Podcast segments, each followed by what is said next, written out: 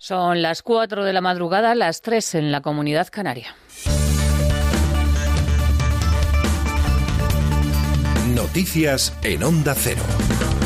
Buenas noches. El Partido Popular dividido elige hoy líder entre Pablo Casado y Soraya Said de Santa María. Los dos llegan a la meta en una reñida pugna por conseguir el mayor número de apoyos de los compromisarios. A las nueve de la mañana termina el plazo de presentación de candidaturas y se conocerá el nombre de cada uno de los equipos, pero la incógnita será si el ganador integra al perdedor. Said de Santa María quería buscar el acuerdo durante esta madrugada y Casado está dispuesto a ir a penaltis. Pues yo le he dicho que estoy, que estoy aquí. Hemos hablado ahí en el, en el sentados y yo espero que, que, esta noche pues también hagamos todos y especialmente Pablo pues análisis de las clases de grandeza que hemos visto hoy en quienes nos han precedido en el uso de, de la palabra. Yo ya he dicho que la lista de integración va a existir después de la votación y que si todo va bien y yo gano el Congreso, espero que ella y su equipo se integren y precisamente por eso quiero dejar hueco en mi organigrama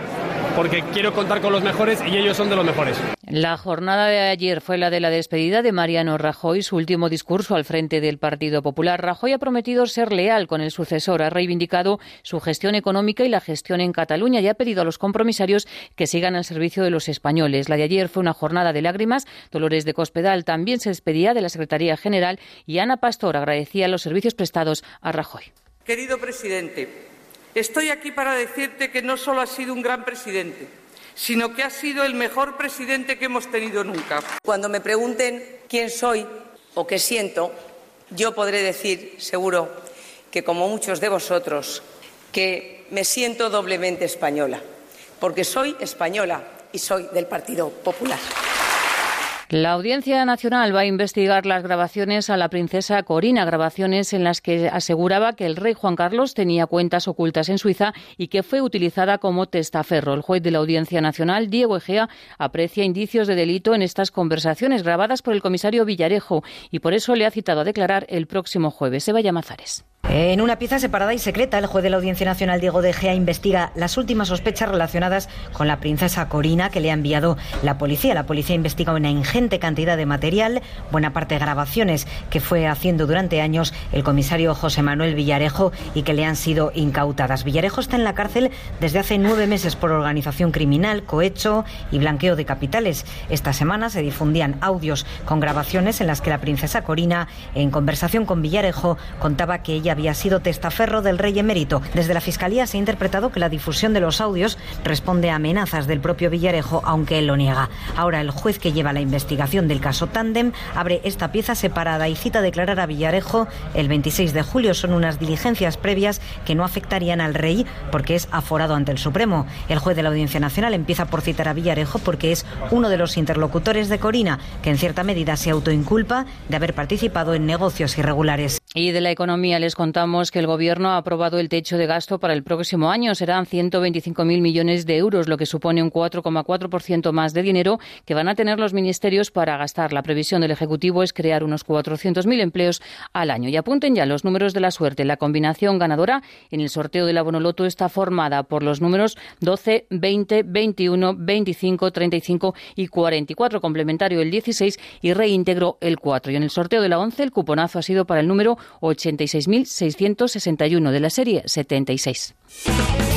La nadadora Mireia del Monte renuncia a participar en los campeonatos de Europa que se van a celebrar en Glasgow a partir del 3 de agosto. Belmonte sufre vértigos y los médicos le han recomendado no forzar durante el verano. Y en el mercado de fichajes, Neymar se cae de la lista de la compra del Real Madrid. La estrella brasileña descarta la camiseta blanca y ha dicho que se queda en París, en el PSG. Con la negativa de Neymar y la de Mbappé, el Madrid de Florentino de momento se queda sin galácticos. Yo continúo, tengo contrato, con el Paris Saint-Germain. Fui porque era un desafío, por tener retos nuevos y por la búsqueda de objetivos. Y nada ha cambiado en mi cabeza.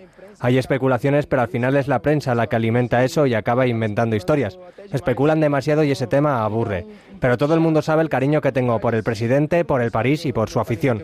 Pelo presidente, pelo París, pela torcida. Más noticias en Onda Cero cuando sean las 5 de la mañana, las 4 en la Comunidad Canaria y toda la información la actualizamos en nuestra página web ondacero.es. Síguenos por internet en ondacero.es.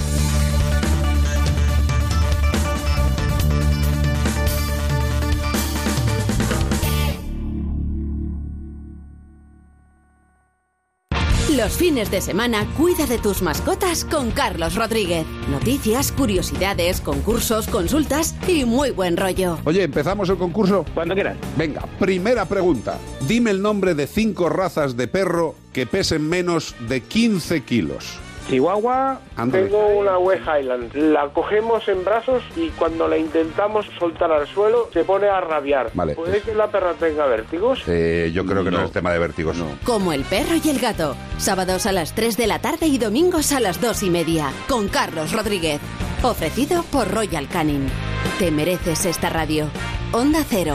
Tu radio.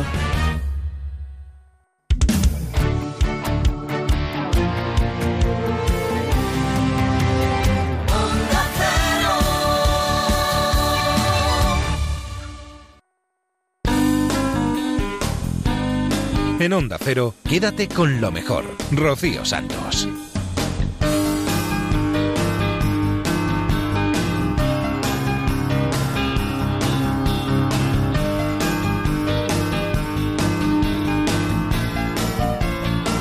Muy buenas noches a todos, bienvenidos a Quédate con lo mejor, el programa resumen de Onda Cero. Aquí está una servidora para acompañaros en esta madrugada de viernes sábado, para que disfrutemos un par de horas juntos de un montón de cosas que han pasado por los micrófonos de esta casa de Onda Cero en los últimos días.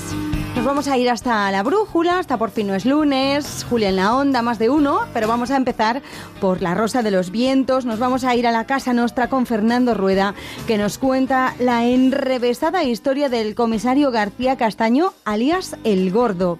Esta es una historia que escribí hace 20 años y de la que me acordé hace unos días cuando leí en prensa la noticia de que el comisario de policía, Enrique García Castaño, había sido detenido por su relación con el también comisario José Villarejo, al que se le atribuía las filtraciones sobre sus conversaciones en Londres con la princesa Corina respecto a su relación con el rey Juan Carlos. En mi libro, Calicencia para Matar, pude haber escrito el nombre de García Castaño, alias El Gordo, pero no lo hice. En su lugar, por motivos de seguridad, hablé de Fernando de las Heras, el nombre que utilizó en una operación de captación en Madrid de un agente del GRU, el espionaje militar ruso. Fernando de las Heras era en 1985 un tipo simpático, agradable, en los primeros años de su carrera policial en trabajos de información. Un amigo que tenía una escuela de baile le llamó para contarle, bajito, bajito, que había un tipo, raro, raro, que acudía mucho por allí para seguir a una bailarina rusa y que decía pertenecer a la delegación comercial soviética. Fernando le dijo que se pasaría por allí al día siguiente, pero que cuando se lo presentase no dijese su auténtico nombre. Dile que me llamo Fernando de las Heras. Empatizaron rápidamente. Era fácil con Fernando, que dijo trabajar en la seguridad del Estado para presidencia del gobierno, pero también con Vyacheslav Kemara, en realidad el número dos del GRU en España. Ese mismo día, los dos terminaron tomando copas hasta las tantas, lo que repitieron varias veces más antes de que Vyacheslav le pidiera información sobre las cámaras instaladas en el avión Mirage 2000. Fernando se dejó querer.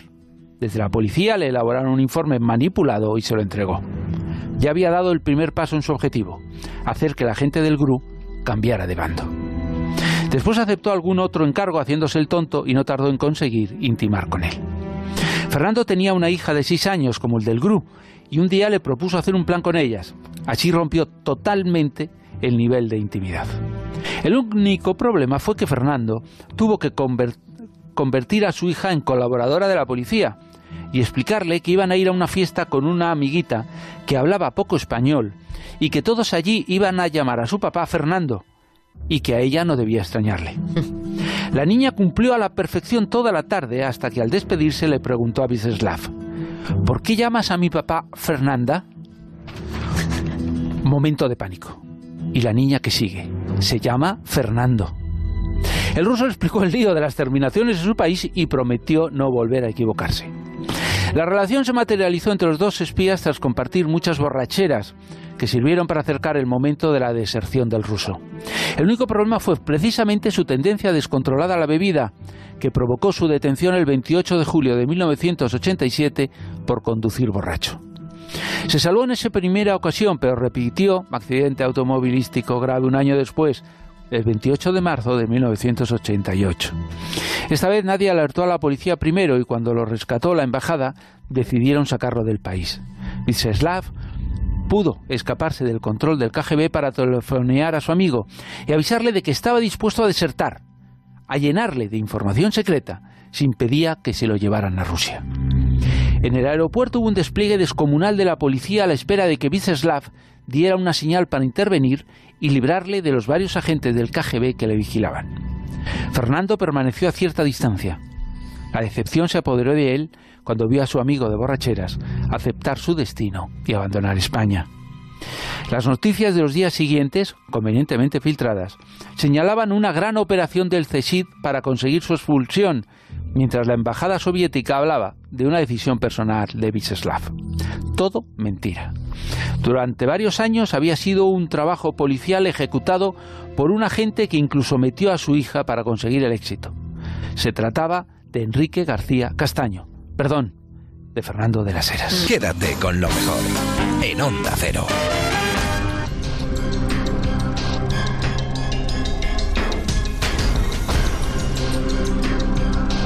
Seguimos en la Rosa de los Vientos con Laura Falco Lara, que desde sus ecos del pasado nos va a hablar de las posesiones demoníacas. ¿Es el demonio o no? No lo sé, pero los casos son espeluznantes y terribles en algunos casos. Efectivamente. Bueno, eh, hay casos además que han sido llevados al cine, como algunos de los que comentaremos, y, casos, como dices, que te ponen los pelos de punta y que además eh, yo creo que cuando se viven de cerca esos casos, eh, llegas a la conclusión que no te hace falta ni tan siquiera un cura, ni tan siquiera un científico para verificar que eso no es normal y que no tiene una explicación lógica. Pero bueno, empecemos a hablar de ellos, ¿no? Claro, dices que en el cine se han llevado mm, películas, se han hecho películas sobre algunos de esos casos. Una reciente que tuvo muchísimo éxito y que está basado en un caso real es el exorcismo de Emily Rose, el caso de Annalise Mitchell. Efectivamente, quizás es uno de los más famosos y controvertidos. En este caso, eh, estamos hablando de una niña que con 16 años empieza a tener pues, antecedentes de epilepsia y psicosis. Annalise es ingresada en un centro psiquiátrico y desde el año 1973 empieza a desarrollar incluso tendencias suicidas. Dice oír voces, em, se siente incómoda y desprecia todo símbolo religioso y aunque en un principio la Iglesia negó admitirlo, no quiso realmente em, admitir que el caso era un caso de posesión demoníaca, los padres hacen que intervengan un par de sacerdotes locales de la, en la clandestinidad absoluta y realizan varios exorcismos. Eh, en este caso, a diferencia de otros, eh, la niña fallece finalmente con 23 años, víctima del extremo agotamiento físico y mental que su situación y los exorcismos que se practicaron pues la, dejaron, como te puedes imaginar, pues fatal a la pobre criatura. Es un caso terrible, la película lo muestra eh, muy fehacientemente con toda su dureza como mostraba, también es un clásico la película Exorcista, pero también está basada en un caso real. Efectivamente, en la película vemos una niña, en la realidad fue un niño cuyo nombre ficticio, porque en todos estos casos trasciende un nombre puesto eh, por los, normalmente por los sacerdotes para proteger el anonimato de la víctima. En este caso, el niño, el nombre supuesto que tenía era Roland Doe o, Robbie eh, McCain, también fue uno de los, de los apelativos, pero en cualquier caso era un niño, no una niña. En la película se decidió que fuera la protagonista una niña. En este caso hablamos de 1940. Es un niño que intenta comunicarse con una tía fallecida utilizando una ouija y se supone que eso fue el pórtico que permitió que algo entrara dentro de él. Algo que hizo nuevamente, como en el caso anterior, que empezase a escuchar voces, en este caso además con levitaciones tanto propias como de objetos que, tenía cerca, eh, rechazo absoluto a los eh, elementos religiosos y, lo peor empieza cuando eh, empieza a aparecer mensajes sobre su cuerpo, mensajes que además escriben como por unas garras invisibles que taladran la piel literalmente, dejando profundas heridas. En este caso sí que la Iglesia consiente realizar el exorcismo, es sometido a más de 30 sesiones de exorcismo, imagínate, que, que, que son realmente agónicas, pero que terminan finalmente por expulsar al espíritu del maligno, cosa que en el caso anterior no fue así. Un caso terrible, todos hemos visto esa película, es una niña, la poseída, en la realidad eh, fue un niño, pero se muestra a ese padre, a ese sacerdote, realizar eh, diversos exorcismos. Ya sabemos, en la cifra fueron nada más y nada menos que 30, porque esto no es eh, repentino, no es un exorcismo y se soluciona todo. No, normalmente no. O sea, yo siempre he dicho que, que, cuando vas a investigar es muy difícil encontrarte con algo así. Normalmente te encuentras, pues, con, eh, digamos, difuntos que no son ni peores ni mejores que lo que eran en vida, ¿no? Eh, Dios no quiera que nunca me tenga que encontrar con un elemento así, porque realmente cuando ves y cuando lees lo que ocurre en estos casos, te ponen los pelos de punta. Fíjate, este caso comenzó con este niño intentando contactar con una tía fallecida a través de la Ouija. Esto nos remite y nos hace pensar, tiene sus diferencias, pero también tiene sus parecidos. En un caso español mucho más reciente, conocido como el caso Vallecas. Efectivamente, en ese caso también se podría decir que fue un caso de posesión. Lo que pasa que sí que es cierto que en el caso de Vallecas no hubo nunca un exorcismo al uso, pero por eh, el cuadro que describen tanto los familiares como gente que intervino, eh, la niña parecía realmente sufrir una posesión a saber si demoníaco o también había gente que aludía a la posible figura del abuelo que por lo visto era una persona muy dañina eh, que quizás pues pudo, influir en el estado de la niña. En cualquier caso sí que la niña tenía algo en su interior algo que no era ella algo que la hacía levitar que la hacía también hablar en idiomas desconocidos y que producía por una serie de efectos físicos que podemos pensar que también eran fruto de una posesión. Quédate con lo mejor con Rocío Santos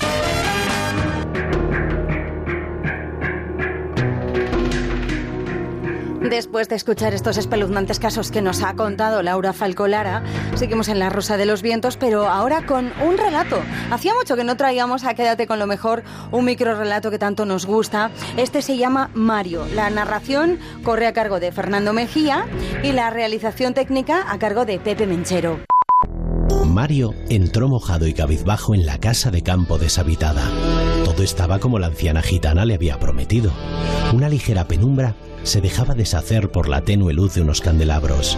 Tras de sí, la puerta crujió al cerrarse por un mecanismo de pistón, o al menos eso creía el joven. Era una noche húmeda y una molesta llovizna no había parado de aguarle el camino aunque más molesto había sido que lo acompañara la anciana con sus hirientes y continuos comentarios. Mario había bebido ron para infundirse valor y sus tropiezos eran motivo continuo de chanza para la anciana. La única pregunta que hiciera en todo el camino tuvo esta respuesta. Podrás disfrutar de ella todo lo que te quede de vida, mi amor, por el resto de tu vida. Y recuerda que se te darán seis señales. Mario la había interrumpido. Aquella necedad de las seis señales le pareció innecesaria.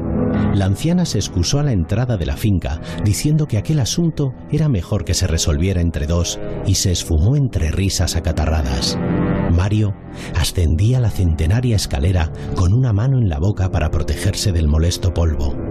Llegó al piso superior, y como le dijera la vieja, la última puerta del lóbrego corredor estaba abierta como boca de lobo.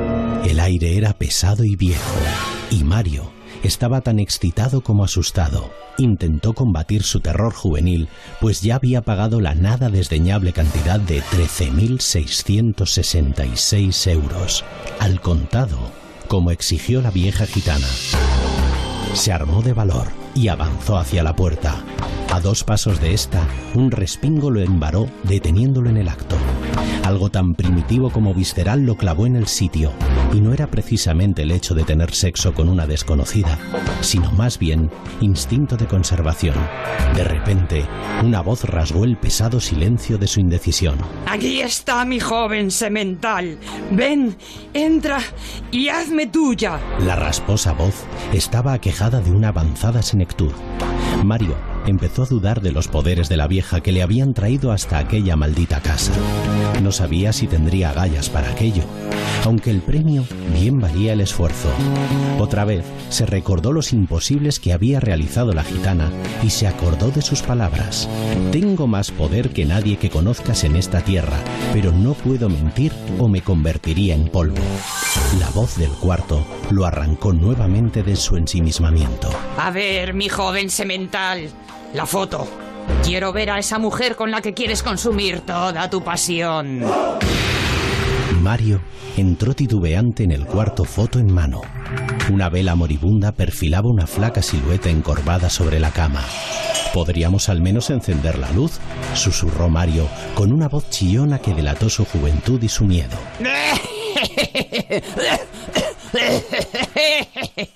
Créeme, todavía no.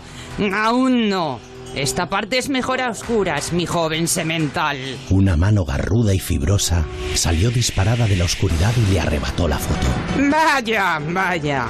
Una hembra digna de un rey. Bonita yegua negra. No, no es una yegua. No es una yegua y es mulata, dijo henchido de alcohol. Bah, cállate. Ni lo sé, ni me importa. Pero tú has venido a montarla. Entonces es una yegua y el color importa menos aún que el tipo de animal. Así que dame el elixir, mantente en silencio y después bésame, como si no tuvieras un mañana. Mario estaba molesto, herido, asustado y cachondo. Ante aquella insólita situación no había más que seguir adelante. Sacó el frasco de barro que le diera la anciana rumana que contenía un extraño mejunje de hierbas, 33 gotas de su sangre y su semen. Todo el que salga de tu cuerpo cuando piensas en esa hembra, había especificado la vieja. La misma mano salió nuevamente de su refugio en las sombras y agarró ávida el frasco. Lo apuró de un trago y sumergió la foto en las exiguas llamas de la vela. Mientras la foto se consumía, una lengua de luz iluminó el rostro de la anciana. El rostro enjuto y seco arrancó arcadas del cuerpo del joven. Un momento después, aquella vieja esquelética empezó a convulsionarse y a cantar en algún idioma arcaico. Fascinado morbosamente, Mario olvidó la náusea y entró en un estado de somnolencia. La lluvia cesó de improviso y el silencio se adueñó de todo lo que no era la voz gutural de la anciana. El viejo encantamiento continuaba y para mayor aturdimiento de Mario, la vieja iba rejuveneciendo en una mulata de generosa madurez. Más frases ininteligibles, más fascinación y más miedo llenaron el cuarto. La vela que había latido con fuerza sobrenatural durante el ritual se consumió súbitamente. La oscuridad se hizo. La mujer cayó y un trueno restalló colérico.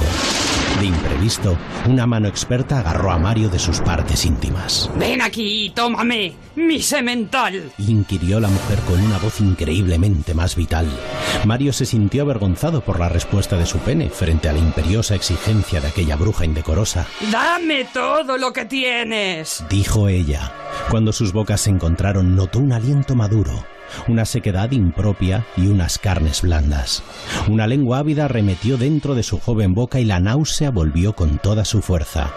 Durante un instante, temió que la gitana le hubiese gastado una broma fatal y ahora estuviese desaparecida con sus 13.666 euros en el bolsillo. Pero un instante después, todo empezó a ir mejor. La boca de la mujer se volvió más húmeda más carnosa y su aliento más limpio, más embriagador. Mario, mareado, pensó que tal vez se había pasado con el ron. Ahora, chico, ahora, enciende la luz. La voz era sugerente, sensual y ávida.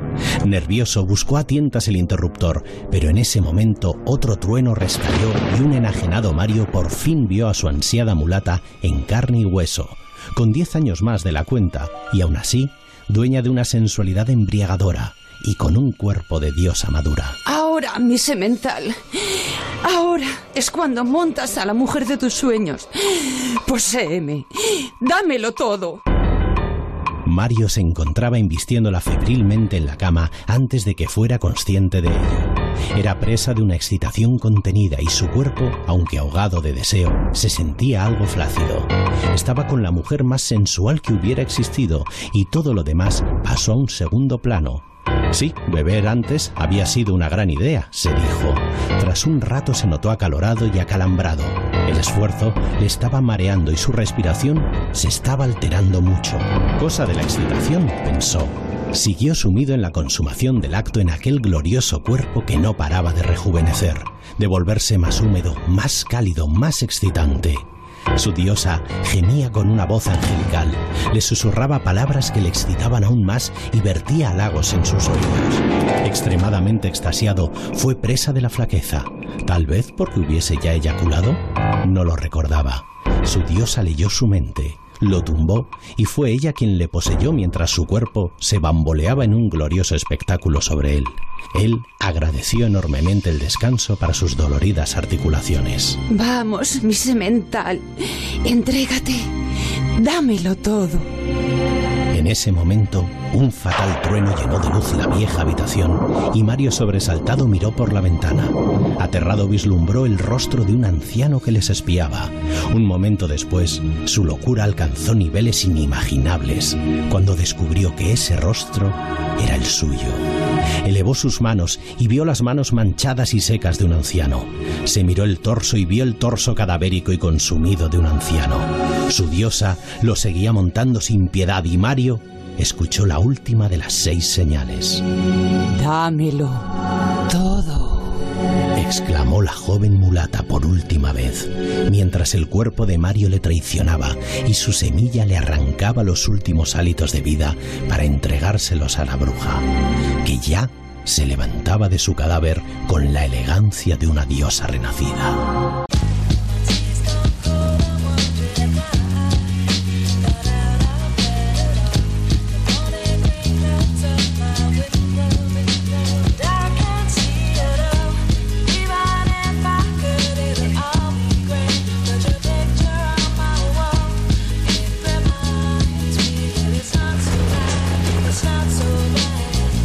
Dear Slim, I wrote you, but you still ain't calling. I left my cell, my pager, and my home phone at the bottom.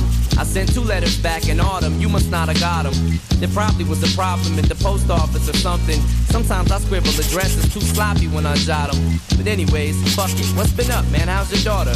My girlfriend's pregnant too. I'm about to be a father. If I have a daughter, guess what I'ma call her? I'ma name her Bonnie. I read about your Uncle Ronnie too, I'm sorry. I had a friend kill himself over some bitch who didn't want him. I know you probably hear this every day, but I'm your biggest fan. I even got the underground shit that you did with Scam. I got a room full of your posters and your pictures, man. I like the shit you did with Rockets too, that shit was fat. Anyways, I hope you get this, man. Hit me back, just a chat. Truly yours, your biggest fan. This is Stan.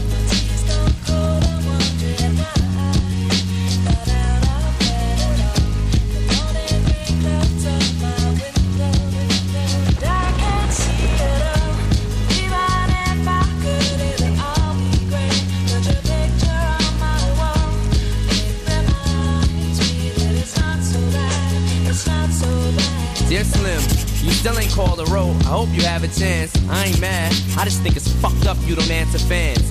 If you didn't want to talk to me outside the concert, you didn't have to. But you could have signed an autograph for Matthew. That's my little brother, man. He's only six years old. We waited in the blistering cold for you for four hours and you just said no.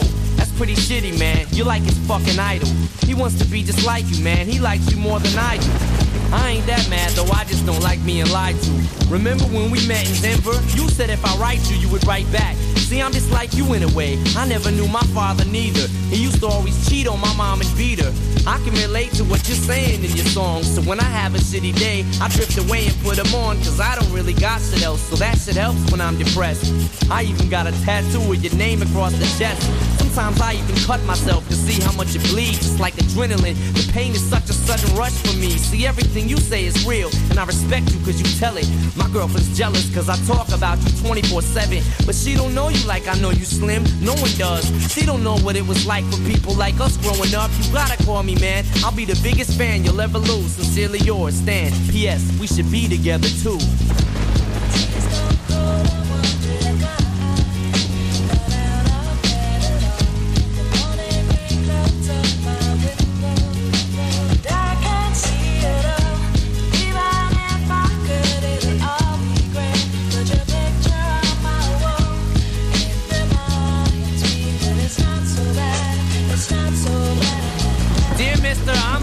Call and write my fans.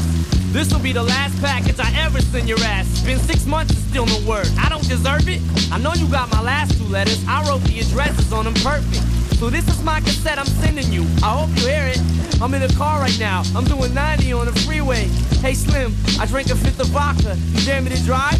You know the song by Phil Collins in the air of the night about that guy who could have saved that other guy from drowning but didn't? Then Phil saw it all, then at a show he found him. That's kinda how this is. You could have rescued me from drowning. Now it's too late.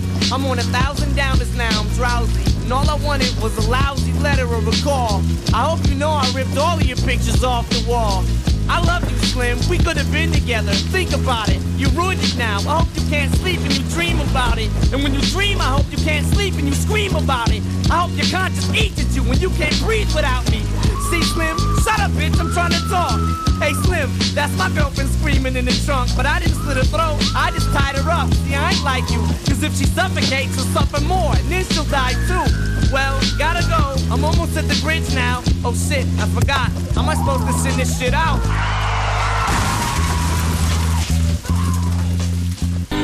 Rocío Santos. Quédate con lo mejor. Ahora sí, ya dejamos la Rosa de los Vientos y nos vamos a la brújula con Javier Cancho. Vamos a visitar un país que no existe y hablar sobre lo que sí existió en el Área 51. En el lejano oriente de Europa se encuentra un país que no existe. Es un lugar llamado Transnistria. Transnistria estaría en una especie de limbo porque no dispone de un imprescindible reconocimiento por parte de la comunidad internacional de Naciones Unidas, aunque tiene su propia moneda y hasta un ejército particular. Dice su himno nacional, cantemos las alabanzas de Transnistria. Pero a, pesar de, esa solemnidad patriótica, la mayoría de sus más de 300.000 habitantes son proclives a Moscú. La mayoría habla ruso, aunque también los hay que se manejan en ucraniano o en rumano. Esta es una región más bien árida, que no tiene salida al mar, es una estrecha franja de tierra entre el río Dniester y la frontera occidental de Ucrania. Transnistria viene a ser una república independiente, pero técnicamente forma parte de Moldavia. Lo es en plan separatista. Desde 1992, desde un conflicto civil que hubo que enfrentó a los transnistrios y a los moldavos, desde entonces Transnistria funciona, de hecho, de facto, funciona como si fuera independiente. Es lo que en el lenguaje de la geopolítica se conoce como un conflicto congelado. Es el único país que exhibe con orgullo la hoz y el martillo en su bandera. La mayor parte de los transnistrios son prorrusos, pero también los hay que desean un acercamiento real a Europa, empezando por un mayor sentimiento de pertenencia a la propia Moldavia. Moldavia, que es el país más pobre de toda Europa, fue parte de la Unión Soviética, como saben, hasta que se desmembró, y ahora los moldavos, en una proporción considerable, querrían ser parte de la Unión Europea. Pero ese paso es delicado, agitaría mucho la tensa calma con el Kremlin. Moldavia, el estado en cuyo interior está este sitio que estamos definiendo esta noche, este lugar que se llama Transnistria, de Moldavia nos llegan pocas referencias, la verdad, pero fue un enclave trascendente, habitado en la antigüedad por los dacios. Siempre ha sido un paso estratégico entre Europa y Asia, y eso supuso, en la profundidad del tiempo, que fuera invadido por los rusos y hasta por los mongoles. Y ser considerada una zona sensible en los movimientos tectónicos de la política internacional suele suponer dificultades. En el año 2014, se traza un momento delicado. Fue cuando Rusia se anexiona Crimea en pleno conflicto ucraniano, en realidad en pleno pulso entre Occidente y Moscú. La Organización del Tratado del Atlántico Norte, la OTAN, llegaba a advertir de que había una particular preocupación por la región de Transnistria. De hecho, desde el conflicto civil de 1992, los rusos mantienen allí un contingente de mil soldados. Están allí en territorio moldavo en Transnistria. El Kremlin dice que esa presencia militar no quebranta los acuerdos internacionales porque sus tropas están en Transnistria para hacer cumplir el alto el fuego.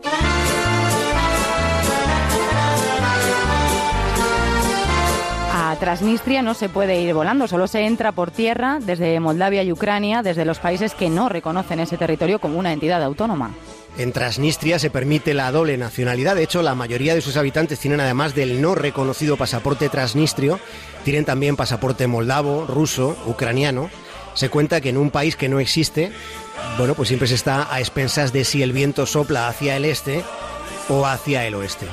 En Tiraspol, que es la capital de Transnistria, hay una estatua de Lenin bien gigante. Se levanta frente al edificio del Parlamento, también conocido como Soviet Supremo seguro que les suena. Transnistria es una porción de tierra de 4.000 kilómetros cuadrados, viene a ser algo así como la provincia de Pontevedra. Los salarios allí son similares a los que puedan tener en el resto de, de Moldavia, pero las pensiones en Transnistria son más altas. De media cobran unos 150 euros al mes cuando los jubilados de Moldavia pues ingresan poco más de 50. Y además los transnistrios reciben el gas prácticamente gratis por gentileza de Moscú. En ocasiones, la geopolítica está en los detalles. En Transnistria son mayoritariamente prorrusos, pero también son mayoritariamente de un equipo de fútbol que tiene un nombre estadounidense. Fútbol Club Sheriff es el club de referencia para los transnistrios. y con una influencia muy determinante en la Liga Moldava, que es donde compite este equipo. El Sheriff de Transnistria lleva ganando la Liga Moldava durante toda la presente década. No ha cedido ni un solo año, ni una temporada. El club pertenece a los empresarios que controlan una parte muy, muy, muy considerable de la economía de Transnistria, que como país que no existe es de vocación comunista, pero eh, en realidad tiene también una realidad más bien capitalista. Los propietarios del Seri Football Club son los dueños de las gasolineras y los supermercados de Transnistria. Son empresarios que fueron milicianos. En Transnistria convive esa estética soviética con símbolos de los que hemos hablado, pero también están las dinámicas cotidianas de la economía del libre mercado. Las pelis que se ven en Transnistria se proyectan dobladas en ruso, sí, pero en su mayoría son películas yanquis. Transnistria no es un lugar donde los turistas estén prohibidos, pero es un lugar donde no hay turistas. En cambio, en el área 51 habría seguro muchos turistas, pero precisamente allí sí están prohibidos. Sí, el Área 51, que está en el desierto de Nevada, en Estados Unidos, que es un sitio que fue utilizado como base militar durante la guerra del Vietnam. Allí se custodiaban documentos de Estado confidenciales de protección máxima. Ese es un lugar sellado, inaccesible, y esa limitación absoluta bueno, ha catapultado las teorías conspiranoicas más o menos fundadas. Todo lo que ocurre en el Área 51 es alto secreto. Y con los secretos sucede que suelen ser resortes para la especulación, ya saben. La imaginación de las gentes aficionadas a lo esotérico, al intríngulis de lo desconocido, pues tiene aquí un emulgente de fantasías relacionadas con, por ejemplo, avistamientos alienígenas en las cercanías del Área 51. Así que con el fin de atraer más visitantes a la zona, en el año 1996 las autoridades locales deciden bautizar la ruta estatal 375 como la carretera de los extraterrestres. Estamos hablando del tramo de carretera que transita por un inmenso páramo, recorriendo de norte a sur ese lugar, ese despoblado condado de Lincoln. Ese enorme tramo de asfalto es conocido como la carretera de los alienígenas. En el cine hemos visto muchos extraterrestres, en la Tierra lo que hay a lo sumo son extraños terrícolas. En principio no parece que el asunto extraterrestre tenga que ver con el turismo, pero en cuanto se piensa un poco, pues sí que se atisba relación entre los avistamientos y el turisteo. Sí, los responsables del turismo en el estado de Nevada cuentan que en ningún otro lugar de Estados Unidos se describen más avistamientos de supuestos ovnis que allí en las proximidades del conocido espacio restringido, que está a unas dos horas y media, no más, dos horas y media al norte de Las Vegas. Y hay una frase muy vinculada a la meca de las tragaperras que podría llegar a tunearse, que la vamos a tunear de hecho a continuación para relacionar ambos lugares. Todo lo que pasa en Las Vegas se queda en Las Vegas y todo lo que no pasa en el área 51 sucede en el área 51.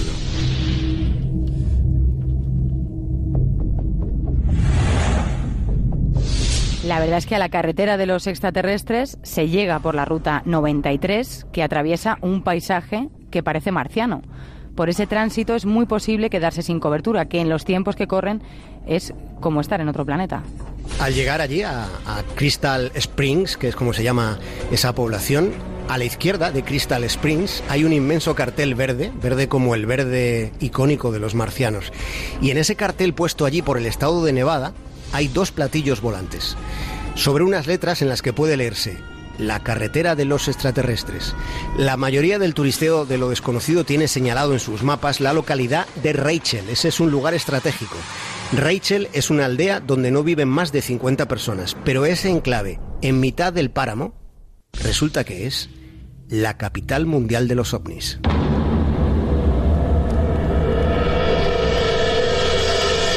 La localidad de Rachel obtuvo notoriedad después de que un tipo de Las Vegas llamado Bob sostuviera en una entrevista en televisión con todo su desparpajo que había trabajado con naves espaciales alienígenas. La gente cuenta mentiras con mucha naturalidad, esto ya lo sabemos. En muchas ocasiones pasa que las mentiras se cuentan mientras las verdades se ocultan. No hace mucho, en 2013, Washington desclasificaba documentos secretos en los que se confirmaba que el Área 51 fue un campo de pruebas y entrenamiento de la Fuerza Aérea de los Estados Unidos. Es decir, fue allí donde en los años 50 transcurrió el proyecto del famoso avión espía U-2. La presencia de sofisticados aviones en esa comarca es, y no otra, es la explicación de lo que muchos consideraron y consideran avistamientos de platillos volantes no identificados. En cualquier caso, en el área 51, a unos 20 kilómetros al oeste de Rachel, está una de las puertas de entrada a ese área. Y allí hay un letrero donde puede leerse lo siguiente. Advertencia. Instalación militar. Prohibida la entrada a personal no autorizado. Pena de hasta un año de cárcel y multa de 5.000 dólares.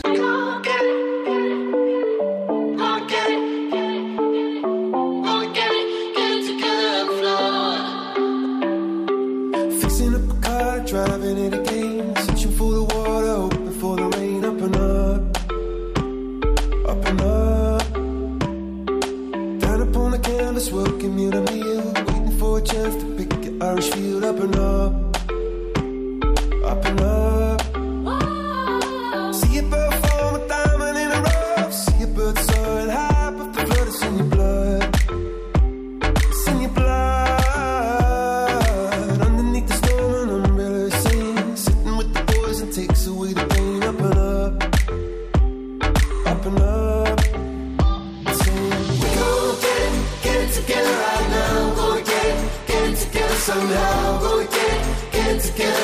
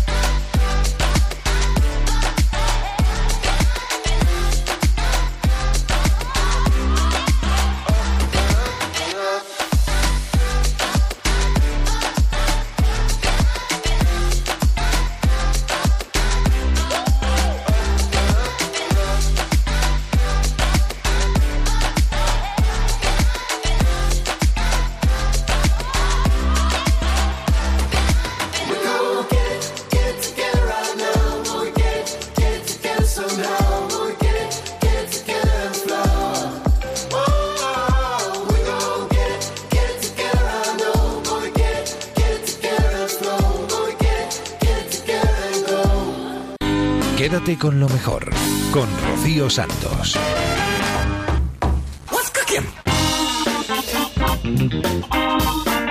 Los jueves, a eso de las diez y media, David Robles se pone en los micrófonos de la brújula y nos cuenta las últimas novedades de los emprendedores y las aplicaciones. Esto es What's Cooking. Hoy te traigo, fíjate tú, emprendimiento relacionado con el mundo de los niños y luego relacionado con, con el mundo de los mayores. Vamos a empezar con el primero porque vamos a hablar directamente de, de emprendimiento que tiene que ver con, con nacimientos, en, en concreto con la, funda- con la fecundación in vitro. Ya sé que muchas parejas cuando tienen que someterse a este tipo de tratamiento tienen siempre una duda. Eh, ¿Cómo será el niño? ¿Cómo será la niña?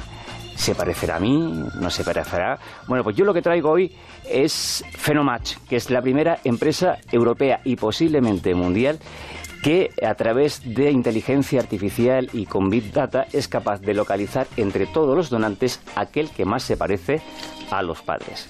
Uy, uy, uy. Esto suena a ciencia ficción, pero es una realidad que, que, ya está funcionando. Lo que estamos hablando es una herramienta, es un software que esta empresa da a las clínicas de fertilidad y lo que hace es, como digo, a través de estas nuevas tecnologías, comparar la fotografía de los padres con la de los incluso miles de donantes que pueda haber para esa pareja y localiza aquel que más se le parece a, a esos padres que, que, van a tener el, el, niño.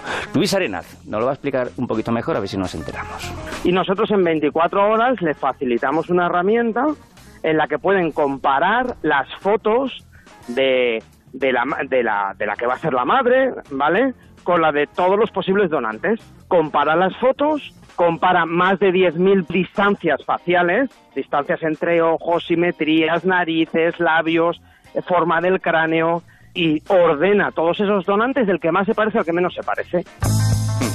Otra funcionalidad de, de, la inteligencia artificial. A ver, esto es eh, afinar mucho más de lo que hay hasta ahora porque las clínicas eh, de fertilidad de momento solamente tienen la obligación de buscar entre los donantes, eh, bueno, pues alguien que, un donante que sea de la misma etnia, mismo color de pelo, si puede ser, incluso de, de, color de ojos, pero ya está. Estos, como digo, van eh, mucho, mucho más allá. Están trabajando de momento con cuatro clínicas eh, en España, con dos bancos de, de, semen, están ampliando la red en España y también en, en, el extranjero. Y preguntará, ¿cuál es el precio? Pues prácticamente, ¿Cuál es el precio? Pues prácticamente ninguno, porque dentro de lo que es el presupuesto que tiene que invertir una pareja en un proyecto de, de fertilidad, muchas clínicas que ya lo están utilizando lo, lo regalan como, como, un servicio ah. gratuito. Yo aconsejo a todos aquellos que quieran saber un poquito más, que entren en su web, que se llama fenomatch.com. Ahí incluso tienen eh, juegos para que la gente pueda saber más o menos, o entender más o menos, eh, qué es esto de la, de la biometría. ¿Eh? Qué interesante. ¿Y con qué seguimos? Que era para mayores ya, ¿no? Pues sí, vamos a cambiar de tercio. Hablamos eh, ahora de mayores porque te traigo a uno de los finalistas de las becas Aquarius para emprendedores mayores de 60 años. El proyecto se llama INACA y fíjate que de alguna manera tiene también algo que ver con los niños, porque a ti que te gusta mucho este tema, ¿qué pasa cuando los pueblos se quedan sin niños? Pues que se van muriendo. Se van muriendo, se van quedando sin vida y llega ese término tan horroroso que es la, la despoblación rural. Pues bien, este proyecto se llama Inaka y no es casual porque Inaka en japonés significa vuelta al, al, mundo rural. Detrás de este proyecto está Ignacio Radkin. Él se da cuenta que muchos de estos pueblos que están en riesgo de desaparecer no están de brazos cruzados, están haciendo obras, están haciendo proyectos, están haciendo eventos, están haciendo cualquier tipo de cosa con tal de atraer gente y poder revitalizar el pueblo. Pero el problema que tienen es que eh, es muy difícil que, que, la gente lo conozca, que, que se promocione, que, se, que se llegue a saber lo que, lo que están haciendo. Así, lo que él decide es poner en marcha es una plataforma de, de, comunicación que lo que hace es ayudar a estos eh, pueblos a promocionarse, a ponerse en contacto con profesionales que necesiten, con medios de comunicación locales que les puedan eh, bueno, ah, pues, bueno. promocionar lo que, lo que están haciendo. A ver, el objetivo, me cuenta, es no solo la repoblación, que sí, sino eh, devolverles el talento que un día se marchó. La repoblación no, no, solamente es un problema de traer emigrantes al país, que eso está muy bien, pero eso hay otras organizaciones que se ocupan. Nosotros lo que queremos es recuperar talento. Es decir, a Soria, como otras provincias, se nos van los jóvenes a estudiar fuera y no regresan. Bueno, nosotros lo que queremos es que esos jóvenes puedan regresar y ya están funcionando de alguna manera. Han conseguido, te pongo ejemplos, eh, han conseguido que un pueblo que había eh, rehabilitado su antiguo cine, pues localizarles a, un chaval que se instaló en el pueblo para que lo ponga en funcionamiento o promocionar pues, los muchísimos tesoros escondidos, obras arquitectónicas, monumentos que están en esos pueblos que prácticamente no conoce y que se le está dando una, una difusión. Y los interesados, eh, yo recomiendo que, que en su, su plataforma eh, social donde ellos están, que se llama El Hueco, ellos trabajan básicamente en la provincia de Soria, pero su intención es extenderse a todas las áreas de España que están amenazadas por esta lacra, que es la, la despoblación rural. Una gran, gran idea esta Muy bonita, de, muy bonita. El hueco. Quédate con lo mejor en Onda Cero. David el Cura se despedía esta semana de los micrófonos de la Brújula. Arranca una nueva etapa en esta casa a partir de septiembre. Y Fernando Onega quería dedicarle al director de, la Brújula precisamente su carta de cierre. Muy buenas noches, David, y buenas noches a un amigo, a un compañero, a un locutor, a un director que se llama como tú, David el Cura. Querido amigo, querido director, me he conjurado con media redacción de los informativos de Onda Cero para que no supieses, ni siquiera sospechases, que hoy te iba a dirigir mi carta. Pero alguien me dijo que hoy era tu última brújula y desde ese momento lo tuve claro. Para mí, quizá para todos tus oyentes, eres el protagonista del día. Te vas a otro destino Onda Cero, pero este escribidor, perdóname la nostalgia adelantada, dejará de decir buenas noches, David. Creo que no me voy a acostumbrar.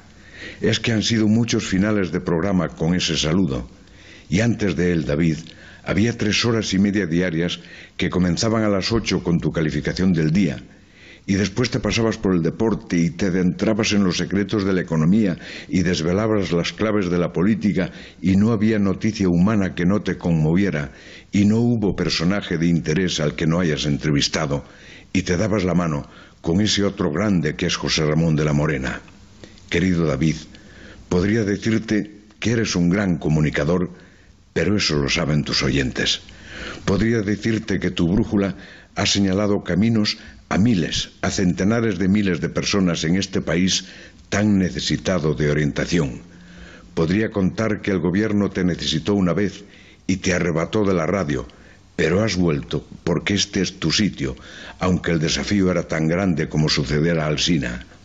Podría violar alguna confidencia y revelar que hace poco tu equipo te quiso hacer un cariño y estaban todos. No faltaba ni yo, que siempre soy el ausente y Cancho vino desde Asturias, y Caraballo vino desde Sevilla, y Gemma y Rafa vinieron desde Valencia, y nadie quiso faltar, porque hay mucho David el cura en el corazón de tu equipo. Se te quiere, David. Te quieren estos micrófonos desde aquel día de 1999 en que te pusiste ante ellos. Lo recuerdo, porque ahora vas a ser brújula de todos a otra hora, y hago saber como un pregonero. En lo que va de siglo, Onda Cero sonó a David el Cura, y David el Cura sonó y seguirá sonando a Onda Cero, y Onda Cero y tú sonáis a la mejor información. El sueño va sobre el tiempo flotando. Bueno, este, este, este, este. Pues gracias a todos, gracias a todos, en nombre de todos los que hacemos la brújula, pero vamos, que la brújula continúa, habrá brújula mañana, pasado mañana, al otro y al otro, y siempre habrá una brújula que guíe el camino estemos quienes estemos. De verdad ha sido un placer todo este rato que hemos echado aquí contando lo que nos ha parecido bien, incluso también lo que nos ha parecido mal. Así que gracias de todo corazón y gracias a todos los que estáis por aquí y a los que vengan, pues también. Buenas noches y hasta siempre. Quédate con lo mejor, con Rocío Santos. Qué despedida tan emotiva. La carta de cierre de Fernando Onega dedicada a David el Cura, que deja los micrófonos de la brújula. Nosotros vamos a despedir esta primera hora de programa yéndonos a Por fin no es lunes con Jaime Cantizano y con las historias que nos traen los chicos de Ad Absurdum. El fin de semana pasado, como coincidía que se jugaba la final del Mundial de Rusia, en el que la vencedora había sido Francia, nos dio por preguntarnos, ¿por qué nos llevamos tan mal con nuestro país vecino? Tintín y los pitufos no son franceses. Bueno, bueno, ni Tintín, ni los Pitufos, ni Lucky Luke, ni otros conocidos cómics. No son franceses, son belgas. Flípalo. Son belgas, macho. Es que se te cae el mundo al suelo cuando, cuando lo descubres. Y los franceses ahí apropiándose de eso. De hecho, es muy curioso porque tú vas a Francia o a Bélgica o lo sé y descubres que Tintín en francés no es Tintín, es Tantin. Entonces, se te cae el mundo al suelo porque dices, he vivido una mentira. Tintín no, Tantin. Y los pitufos, Les que es impronunciable. Pero bueno, es que hay muchas cosas que son belgas cuando nosotros en realidad pensamos que son francesas. También lo es Jacques Brel, el que suena, el de me quitte pas. También lo son las patatas fritas, que la, la- la invención de las famosas French fries son reclamadas con vehemencia por los belgas. El caso es que esto no para, porque los franceses, si tienen algo criticable, es que se apropian de todo lo que pueden. Por ejemplo, Marie Curie, es polaca, era polaca. También lo era Chopin, Offenbach, que era alemán. Sí, ya sabéis, el del tan famoso y tan francés Cancan. Pero, pero hay algo que sea realmente francés. Pues la verdad que yo creo que no, porque hasta los croissants son originalmente austríacos. Además, hasta se prueban con cosas más cantosas, como Dalí o Picasso. O sea, ¿y ¿se quieren quedar con Dalí y Picasso? Sí, sí, sí. Jolín, pero qué morro tienen, yo qué sé, porque se queden con gente pues como Belén Esteban.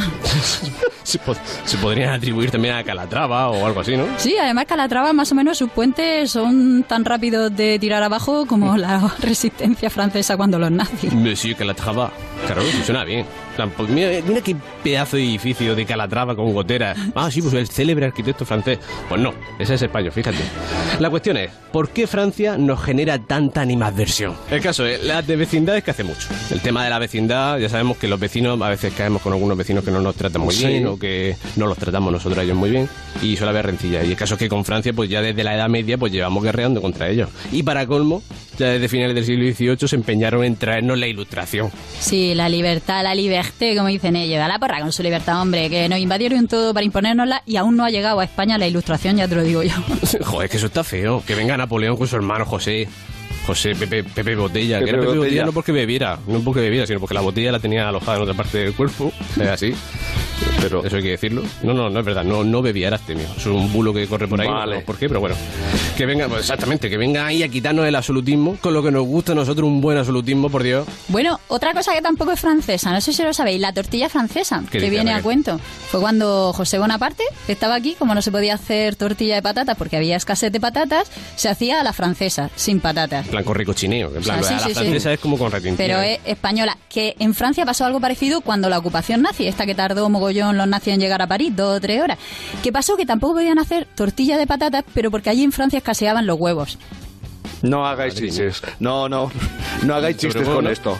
Bueno, podemos decir No, pero que porque tardaron... estaba todo lleno de gallinas. Podemos decir que los nazis tardaron menos en conquistar Francia que lo que se tarda en ir de Murcia a Madrid en tren. Eso sí se puede. Eso sí se puede Eso también.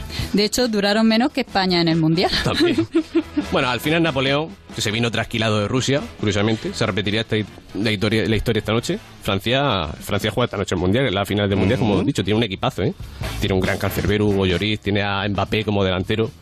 Me gusta mucho lo de eh, liberté, fraternité, Mbappé, que, que lo, han, recl- lo han reclamado mucho como un nuevo lema.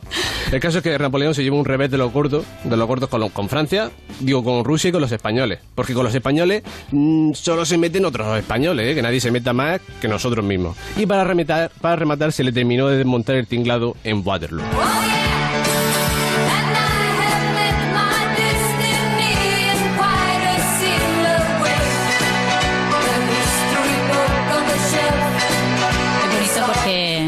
Siguiendo con ABBA, ahora mismo a lo mejor el himno que le vendría bien a Francia y al resto de Europa es el de Money Money. Pues sí. En cualquier caso, nos- nosotros no somos los únicos con una rivalidad u opinión negativa de los galos, por no Mm. decir gabacho.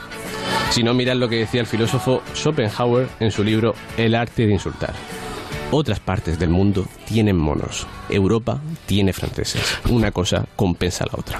Pues um, ¿Qué os parece? me parece feísimo, qué insulto para los monos. Pobre mono. Bueno, Francia tiene más cosas que tiene, digamos, sobrevaloradas, que le prestamos Sí, porque una, os, una ve- atención os- excesiva. os veo muy negativos, ¿eh? Pero bueno, po- po- podéis seguir. No, no, pero es que Jaime hay que compensar un poco. Que Francia, es que nosotros somos de Murcia, Jaime. Tú ten en cuenta que nos hemos criado con el vol- vol- con los volcados de camiones de nuestros padres y nuestros tíos, de los padres de nuestros amigos. Que nos vuelcan los camiones de limones ahí en la, en la y de naranjitas. Jaime. Bueno, hay que decir una cosa sobre, sobre Francia, bien clara y bien alta, y es que la Revolución Francesa está sobrevalorada. Es que no es tan original la Revolución Francesa, que siempre se recurre a ella para como ejemplo de revolución. Tenemos la Revolución Inglesa un siglo antes que emula mucho más. También tenemos a la madre de todas las revoluciones, la soviética. La soviética, Además, es que, es que la, esto de la Revolución Francesa se hace mucha apología de la sangre, de todas estas barbaridades. Es que está, está feo. ¿no? Y lo único que hicieron fue saltar la Bastilla. Rocío Santos. Quédate con lo mejor.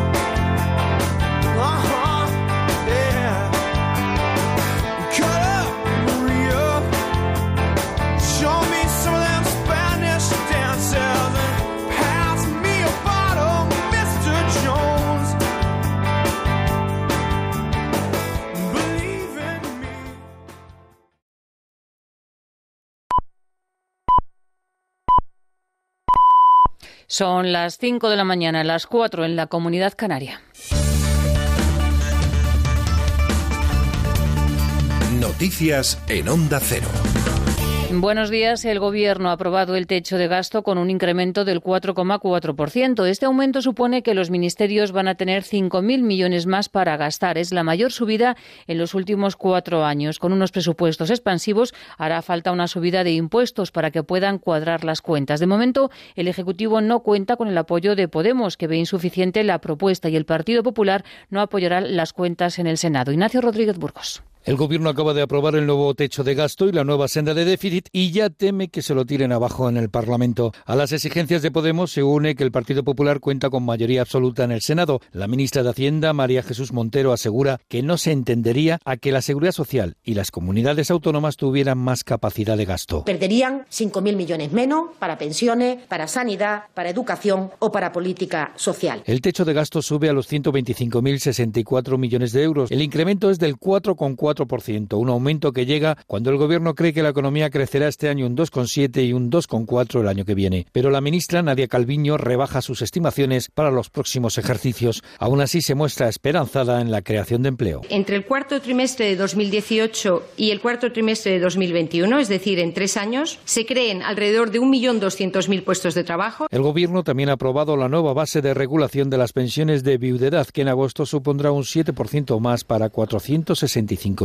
pensionistas. Marruecos y la Unión Europea han sellado un nuevo acuerdo pesquero que permitirá a la flota volver a faenar a partir del mes de septiembre. En un comunicado, ambas partes aseguran que mejora el acuerdo anterior, que expiró el pasado 14 de julio y que permitía el acceso a 100 buques españoles en la zona de pesca de Marruecos. A cambio, la Unión Europea pagaba 330 millones de euros anuales al país vecino. Para el ministro Luis Planas es una buena noticia. Por lo que respecta a nuestros barcos, es un statu quo en cuanto a la posibilidad de capturas y en cuanto a la posibilidad de licencias, pero me parece que ya ello es una buena noticia porque efectivamente esto es eh, situación aleatoria y sobre todo el hecho de que el antiguo acuerdo expiró el pasado día 14 no era una buena noticia.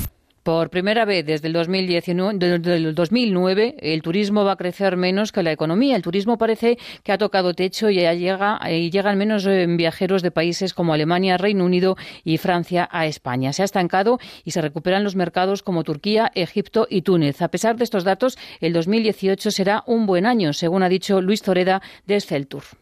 Se está ralentizando la afluencia extranjera, pero el 2018 seguirá siendo un buen año y de alguna manera lo que esto nos debe de llevar es un poco a reflexionar y a no ponernos nerviosos en los mantras y en los modelos de está empezando a caer la demanda, no, está recomponiéndose la demanda y mientras la actividad económica y el gasto medio crezca, estamos en la dirección correcta. Una buena noticia para el sector turístico es que los trabajadores de tierra de AENA han desconvocado los paros que tenían previstos para el día 29. Sigue convocada la huelga de Ryanair de los días 25 y 26. Adrián Fernández.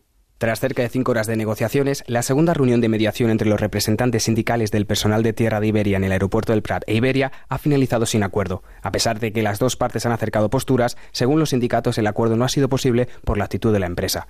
Por su parte, la Generalitat pide un esfuerzo a la aerolínea y afirma que se puede cerrar un acuerdo en las próximas horas. En cambio, la huelga que sí ha sido desconvocada es la del personal de tierra de los aeropuertos. Según Jorge Carrillo de Comisiones Obreras, el acuerdo se refiere a dos artículos del convenio. El acuerdo es sobre los dos artículos eh, que suponían más polémica en el sector. El primero, el artículo 28, que comprende las variables de la remuneración de los trabajadores. Y el segundo es el artículo 73, que es el que contiene las condiciones en que se subrogan los trabajadores de una empresa otra y en el cual estábamos peleando por garantizar con mucha más claridad que un trabajador que pasara de una empresa a otra haciendo la misma jornada laboral no perdiera. La huelga que continúa es la de los tripulantes de cabina de Ryanair, prevista para el 25 y 26 de julio. Los servicios mínimos establecidos por fomento son de hasta un 59% en vuelos nacionales e internacionales y un 100% para las islas.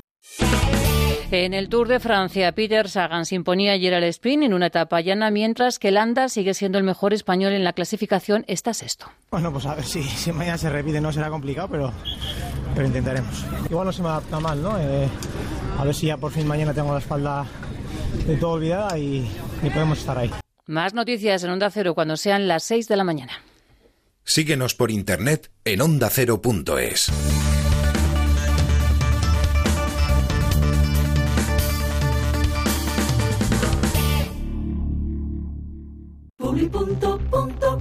Handy Cooler, 12 veces más eficaz que un ventilador y ahorra hasta un 90% de energía. Disfruta del verano más fresco de tu vida.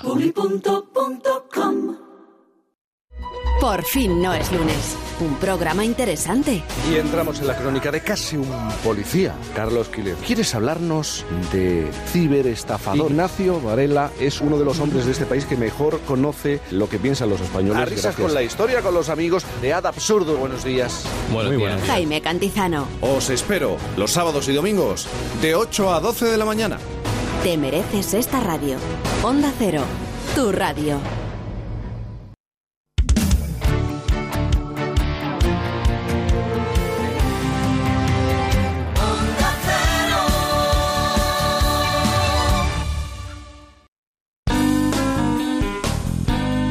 En Onda Cero, quédate con lo mejor. Rocío Santos.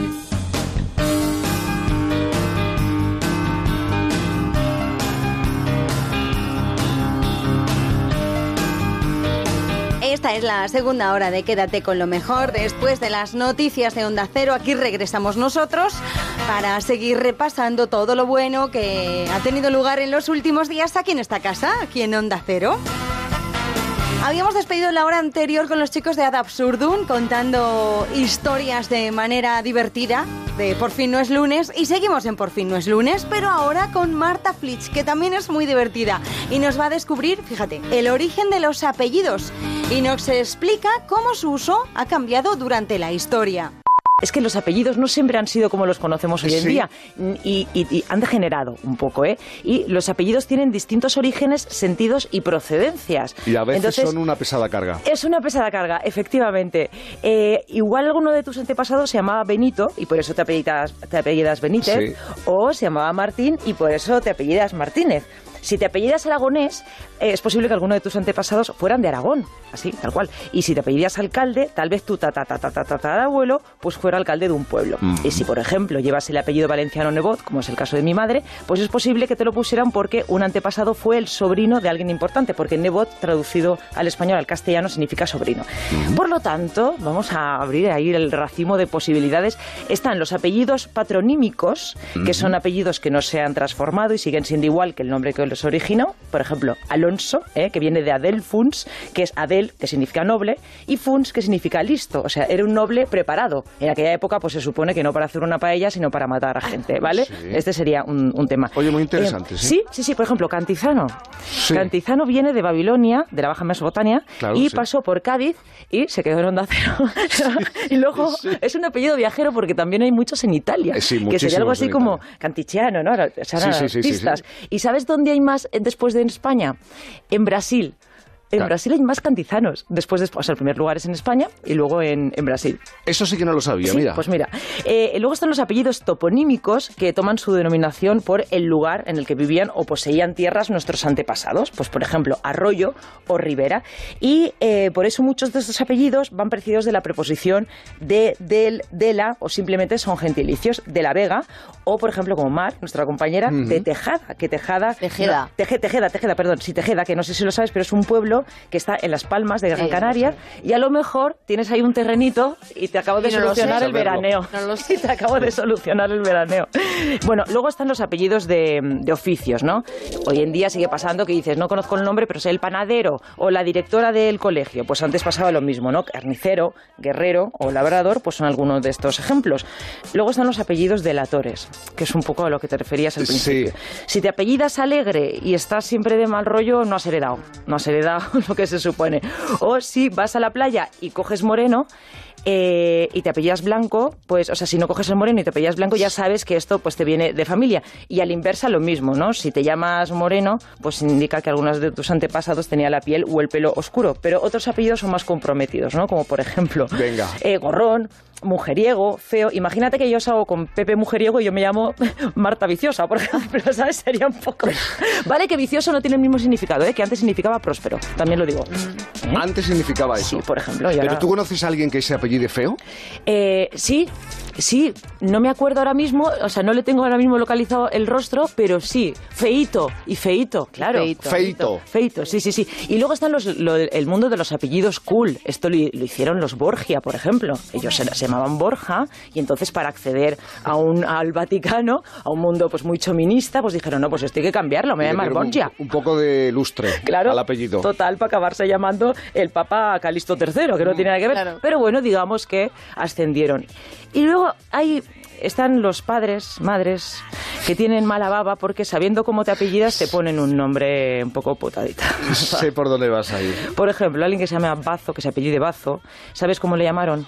Paul Bazo. No. Te lo juro. Sí, sí. No. Paul, le, pusieron Paul. Paul Bazo.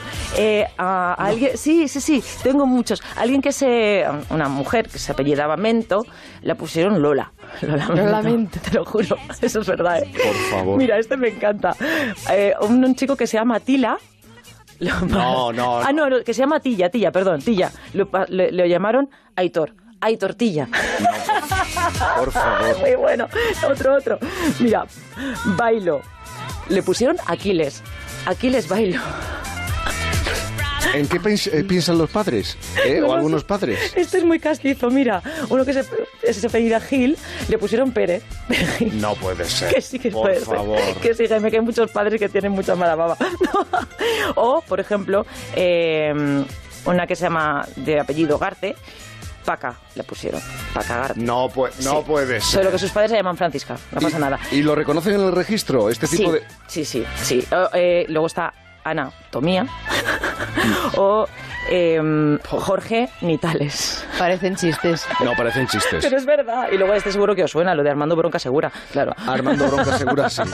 Bueno, es verdad que los apellidos a veces son una faena, Sí, una sí, faena, y a veces pesan mucho. Es verdad, sí, sí. Aquello de recordarte qué es lo que había hecho tu abuelo, tu padre, tu madre, a ti eso no te ha pasado, ¿no? No, no, no. Pero por ejemplo, yo tengo un amigo, me estoy acordando ahora, que se pedía Zorrilla, claro, como el escritor. Zorrilla, claro. Si fuera Marta Marta Zorrilla sería raro, pero se llama David Zorrilla. Un beso, David, que y seguro que los niños, sobre todo en el cole, que son muy Crueles. Muy Muy crueles. crueles. Quédate con lo mejor, con Rocío Santos. Cada vez está más de moda escribir bien. Yo lo tengo clarísimo, ¿eh? No cometer faltas de ortografía, utilizar bien la gramática. Y junto a la directora técnica del Departamento del Español al Día de la RAE, Elena Hernández, vamos a repasar una serie de dudas que nos han planteado nuestros oyentes. ¿Qué dos consultas te han llamado la atención en los últimos días, en las últimas semanas? Bueno, pues traigo una que se viene repitiendo también eh, con cierta frecuencia, pero que ha sido especialmente mm, eh, recurrente estos días atrás por las elecciones en México, como sabes. Y es sobre si se debe escribir México con X o con J y, y cómo se pronuncia en realidad el nombre de este país, ¿no? Bueno, lo primero que hay que decir es que las dos grafías existen y son válidas. Y de hecho, hasta no hace mucho, la grafía usual en España era la escrita con J, ¿no? Sí. Pero esa grafía es verdad está cayendo en desuso frente a México con X, que es hoy la forma recomendada por ser la más usada en el conjunto del ámbito hispanohablante. Ya sabes que no somos solo los españoles quienes hablamos español y además la preferida en el propio país, ¿no? Y esta recomendación de la escritura con X eh, como preferida se extiende naturalmente al gentilicio mexicano, ¿no? Y curiosamente esto mismo ocurre con otro topónimo, eh, también americano, que es Texas, que también tiene esta doble grafía, con X y con J, ¿no? Y alguien se puede preguntar, ¿y a qué se debe esta grafía con X Sí, que no es en, habitual. en México o Texas? que además no se pronuncia como habitualmente pronunciamos la X, que es como KS, Sí, sí, sino sí. como J. Bueno, pues en realidad, por razones de evolución gráfico-fonética que no tenemos aquí tiempo para detallar, la verdad, lo que sí que eh, hay que saber es que eh, hasta principios del siglo XIX, el fonema, este fonema, velar, fricativo sordo de jamón, esa Sí. J, ¿no? podía representarse también en la escritura por X. Y de hecho era normal en épocas pasadas que se escribiesen palabras como embajador, ejemplo, brújula o crucifijo con X, ¿no? De modo que en esa época había tres formas de escribir este fonema, con J, con G ante EI y con X. Así que, ante tamaño lío, la Academia en 1815 decidió racionalizar un poco el panorama y eliminar el uso de la J con este valor fónico, ¿no? dejando solamente la G ante I por razones etimológicas y la J. Pero quedaron algunos pequeños restos de este antiguo valor de la J como representante de la X, perdón, como representante del fonema J en algunos topónimos como este, México, Texas u otro como Oaxaca, que también se escribe con X. Y otra cuestión, eh, el equivalente de misógino hacia el género masculino, ¿cuál sería? Pues sí, esto también se nos pregunta de vez en cuando, y más en estos tiempos tan, eh, sí, de tanta ebullición, ¿no? Eh, con el tema del género y el sexo. Pues bien, el adjetivo misógino, eh, que también se usa como sustantivo, que significa aplicado a personas que siente o manifiesta misoginia, voz que significa aversión hacia las mujeres, ¿no? que viene de la raíz griega miso, que odia, derivado de misein, odiar, y giné, mujer, tiene un correlato también eh, para el masculino, es decir, existe un término para designar a las personas que sienten aversión hacia los hombres o hacia los varones. Bueno, mejor dicho, existen dos. Andro fobia o andrófobo, ¿no? que sería el adjetivo, formado con la raíz griega andros, andros, varón, y el elemento compositivo fobia, del griego fobia, temor. Y eh, por otro lado, el, digamos la palabra que se corresponde exactamente con misoginia, pero para los varones, que sería misandria, ¿no? que es la aversión eh, hacia eh, los varones, formado con ese mismo prefijo miso o que odia y la raíz andros, varón, en lugar de gine, mujer. Por tanto, androfobia y misandria serían los correlatos para el masculino hacia los hombres de misoginia. Vamos a recordar que este es un espacio en el que es muy importante la participación de los porfines, de los oyentes de Por fin no es lunes. Y hubo reacción, Elena, la semana pasada en el arranque de esta sección, a través del WhatsApp del programa 689-160-840, 689-160-840. Tenemos tres consultas, pero antes nos vamos a ir al teléfono. Silvia de León, buenos días. Hola, buenos días. Bueno, Silvia, eh, ¿qué le quieres plantear? ¿A qué cuestión le quieres plantear a, a Elena? Mi pregunta es muy sencilla. Quería saber cuál es el presente del verbo asir. Asir. Muy bien, buenos días Silvia. Pues eh, mira, el verbo asir es irregular en el presente indicativo, pero solo la primera persona, que es asgo una cosa así de rara. Y también es irregular en todo el presente subjuntivo, que es asga, asgas, asgas, asgamos, asgáis, asgan.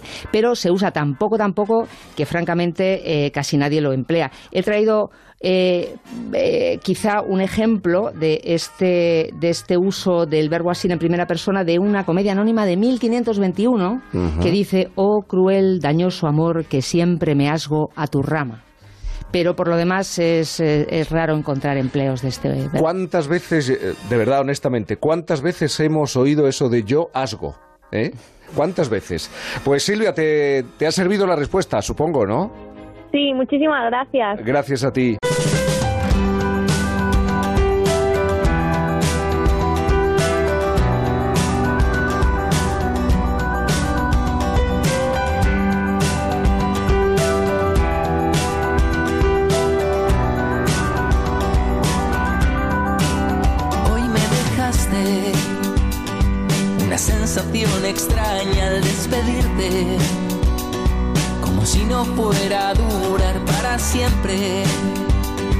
Nunca te gustaron las segundas partes y no sé cómo recuperarte. Me lanzas preguntas que no sé responder, algunas me asustan y otras me hacen pensar que el tiempo se agota y no lo podemos parar. Las cosas que cambian ya nunca regresar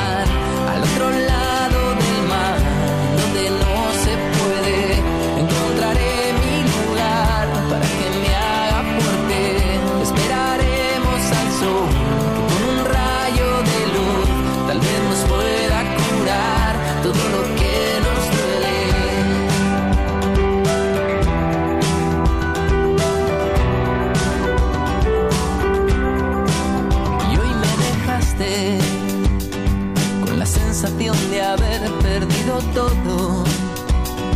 Cabizbajo, desalmado y vagabundo.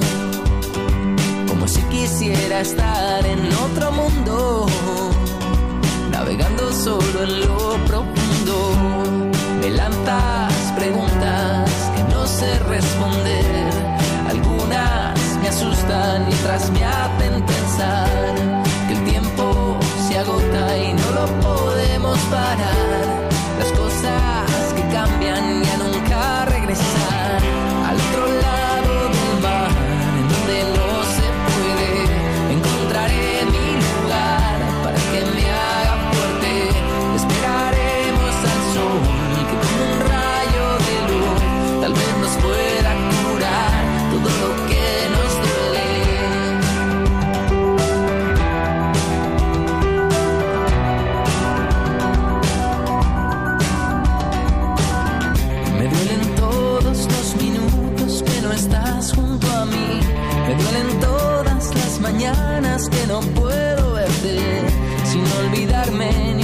que no vas a venir. No sé cuál fue la tontería que me hizo perderte. Y el otro lado de ti, el que ya no me quiere, me he condenado a vivir donde las flores duermen.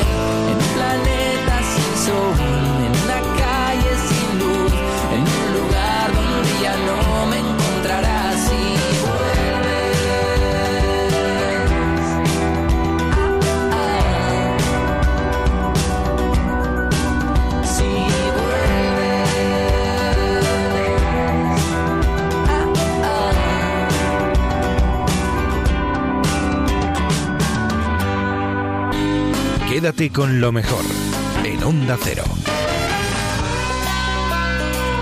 Dejamos ya por fin los lunes, nos vamos a más de uno con Roberto Brasero, que nos trae algunas de las efemérides curiosas de este mes de julio, como la llegada del hombre a la luna.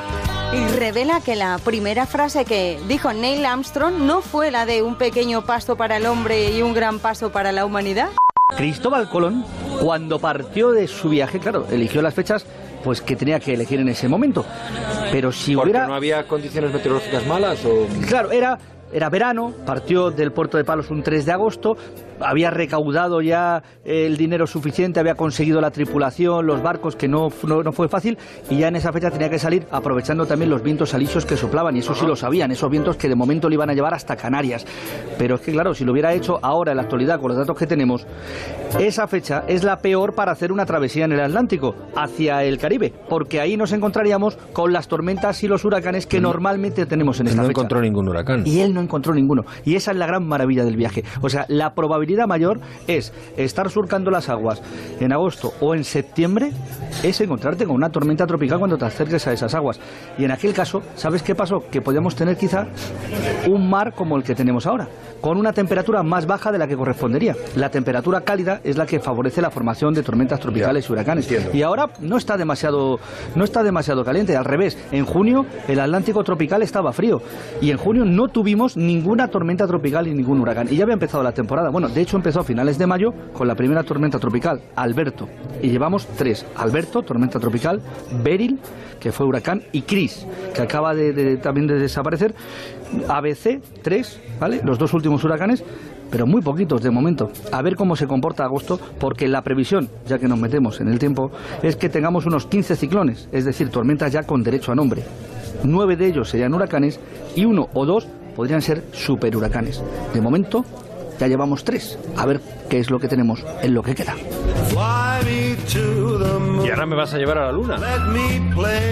Otro viaje, otro viaje que también empezó ayer. Fíjate, desde 16 de julio, cuando desde Cabo Cañaveral partió el viaje por excelencia. Porque desde luego, si viaje eh, para recordar aquel de Colón y el descubrimiento, el viaje que nos llevó a la Luna hace ahora 49 años. Y ahora justo estábamos en pleno viaje. O sea, fue el lanzamiento. Estamos Ayer el 16, lanzamiento. ayer 16 de julio el lanzamiento se lanzó y antes de partir a la luna, esto siempre es curioso, tú ves como parte del cohete, el Apolo 11, bueno, a bordo del Saturn, eh, cómo le llevan rectito, rectito hacia, hacia el cielo. No es un camino recto a la luna. Cuando partió a los 200 minutos, ya entró en órbita, es decir, en la órbita terrestre. Y ahí es donde cogen el impulso para seguir viajando, un ¿no? par de vueltas, un par de órbita- órbitas, para ser exacto, unas tres horas. Tres horas girando, en la que además van testando los aparatos, las comunicaciones, todo funciona, traspasan eh, la- eh, las eh, comunicaciones por radio desde Cabo Cañaveral, Florida, a Houston. Por eso. Eh, año 69, ¿no era Año como es 69, ahora? sí, sí. Eh, lo testan todo, dos órbitas, dos vueltas a la Tierra y ahora sí ya con ese impulso y sobre todo a- acelerando los motores para ponerlos a una velocidad de 45.000 kilómetros por hora, que es la necesaria para abandonar la órbita de la Tierra, para sobre todo eh, desprenderte de la atracción terrestre, que es la que te mantiene orbitando, ¿no? Y le tienes que dar un gran impulso, ahí vas viajando. En este momento estábamos ahí, saliendo ya de, de- de la gravedad terrestre, otros dos, tres días más de viaje hasta que un 20 de julio ya sí llegáramos a la órbita lunar y finalmente a posarnos sobre la superficie lunar. It's one small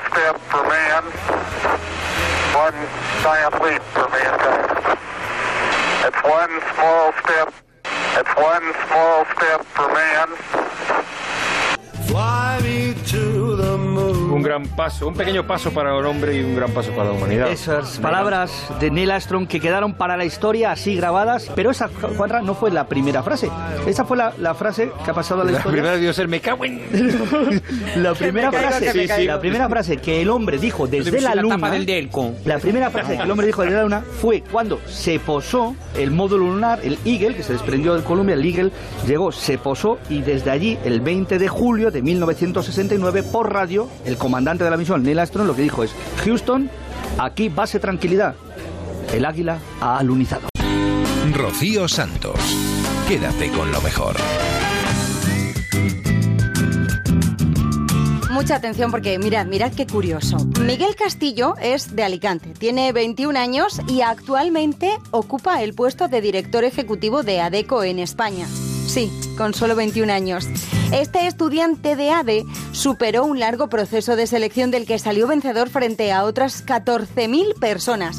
Ahora, durante todo el mes de julio, está disfrutando de la experiencia de ser CEO por un mes. Miguel y Encarna Maroño, directora de Recursos Humanos, vienen a contarnos esta experiencia.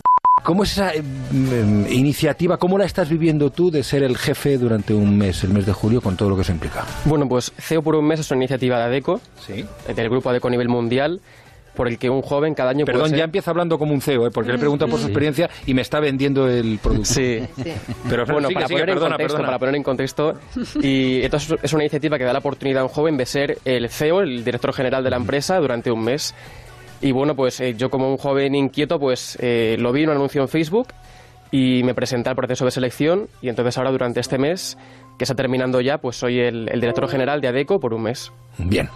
Eh, Encarna Maroño, directora de Recursos Humanos de, mm, de ADECO, él lo vio en Facebook y se presentó. Se presentaron unos cuantos más, ¿no? A, a este, mm, al proyecto el año pasado. Se presentaron 14.000 jóvenes Bien, que de alguna 14.000. manera querían vivir también esta, esta iniciativa y esta experiencia. Y seleccionasteis a cinco. Mm, David, Irene, eh, Miguel, otro David y eh, Miguel Castillo, que es el que gana. ¿Por qué? ¿Qué tiene él que no tengan los otros 14.000? Pues tiene un montón de cosas. He de, re- he de reconocer que mm, en estos 14.000 eh, aspirantes había muchísimo talento y fue un proceso de verdad muy difícil. Personas con muchas ganas de, de- de subirse a esta iniciativa y de vivir la experiencia. Eh, personas que hablaban muchos idiomas, que tenían eh, varias eh, eh, licenciaturas siendo tan jóvenes como, como Miguel. Eh, pero es verdad que de alguna manera eh, Miguel nos enamoró con esa parte de la humildad, con esa forma de relacionarse con los demás, con, con ser divertido y además con tener todas esas capacidades que buscábamos en, en nuestro CEO, ¿no? Pero las pruebas que hacéis, ¿cuáles Claro, son? como que, que- que- Ajá. que- Sí, que para el año que viene, Sí. digo. Bueno, ¿Te vas a presentar? sí. Yo, yo me presenté, eh, Juanra, yo me presenté. No me digas. Sí. Entre otras cosas tienes que escribir una carta de motivación de por qué querías Y ser ahí es donde CEO. te echaron para atrás. No, lo que, lo que ocurre es que... Prefirió no. contigo, prefirió o sea, contigo. pasabas la carta, luego incluías tu currículum y respondías a una serie de, de Pero Cuando preguntas. vieron que habías trabajado conmigo, dije, no, no. No, lo que es cierto es que obviamente Miguel tiene muchas cosas que yo, por ejemplo, todavía no he conseguido ¿no? a lo largo de mi vida, pese a que él es más joven que yo. Y sí que es eh, cierto que para ser CEO de una compañía, lo primero que hay que tener es valores. Y eso sí lo podemos tener todos y compartir todos, pero Miguel nos demuestra a través de su currículum que tiene más cosas. ¿Cuál es ese currículum? ¿Qué, me- me- qué es lo favor, que, que necesito saberlo. Claro. ¿Qué, tiene de particular? A lo mejor está feo que lo diga, eh, dilo, eh, mm, dilo tú, Encarna, y, nos, nos, eh, nos, ilustras, porque a mí me parece muy interesante saber cuáles son esas virtudes que una consultora como ADECO, que además tiene una forma, una política interna muy curiosa, muy abierta, a mí me parece muy saludable, pues considera que hay que tener. Hablaba Alicia de valores. ¿Qué valores y cómo se manifiestan? Sí, bueno, nosotros, eh, nuestro proceso de selección ha sido largo en el tiempo, han sido bastantes semanas y ha habido muchas fases. Las primeras tenían que ver con pruebas psicotécnicas, pruebas de idiomas y demás, pero hubo un momento donde, donde bueno, pues juntamos a los 40 eh, últimos finalistas en Madrid y lo que hicimos fue vivir un día con ellos, ¿no? A esto se sumaron pues 15 eh, consultores más de nuestra compañía y, y nos relacionamos fue un día de experiencias, ¿no? Donde conocimos y tratamos de ver esto que nos identifica a nosotros como, como compañía y tiene que ver pues con trabajar en equipo, con eh, esforzarse y tratar de ayudar a los demás, eh, con la orientación, ¿no? A los, eh, a los resultados, con una vocación de servicio. Entonces, a lo largo de todo el día hicimos distintas actividades, bueno, pues desde una, una ruta turística por el centro de Madrid buscando pistas hasta momentos de, de simular un plato de televisión televisión y, vivir ese momento de como si fueras el, presentador o hacer un anuncio y demás, ¿no? En cada uno de esos momentos, pues fuimos descubriendo a cada una de esas personas. La verdad es que fue una jornada única y, aquí, pues, eh, pues nuestro jefe ahora mismo, pues destacó de sobremanera, ¿no? En todos estos valores y en todas estas competencias. ¿Hay límite de edad? Para presentarse. para presentarse. Bueno, los dos creemos en este está muy interesado, ya está pasado de Víctor Amela y tú, pues ya estáis mayores. Yo, pero hay, a mí hay una cosa que me tiene eh, totalmente, totalmente asombrado. Vamos, es que vamos a ver, 21 años, has dicho, ¿verdad? 21 años. Tiene 21 años. Yo con 21 años eh, difícilmente sabía dónde tenía la mano derecha. estudiando Derecho todavía, ¿no? Estaba, bueno, estaba matriculado. Eh, concretamente ese año estaba matriculado en Derecho. Y, la pregunta que tengo es, eh, el, aunque solo sea por un mes, un puesto de CEO supone muchísima, muchísima presión, porque realmente al final te estás tomando decisiones que afectan a muchos cientos o muchos miles de personas. ¿Cómo, cómo se lleva eso? Bueno, pues eh, lo primero es que la primera semana, como CEO por un mes, fue de inversión total en ADECO para mí porque uno se convierte en CEO de una empresa que prácticamente no conoce, ¿no? Conoce lo que ha visto por Internet.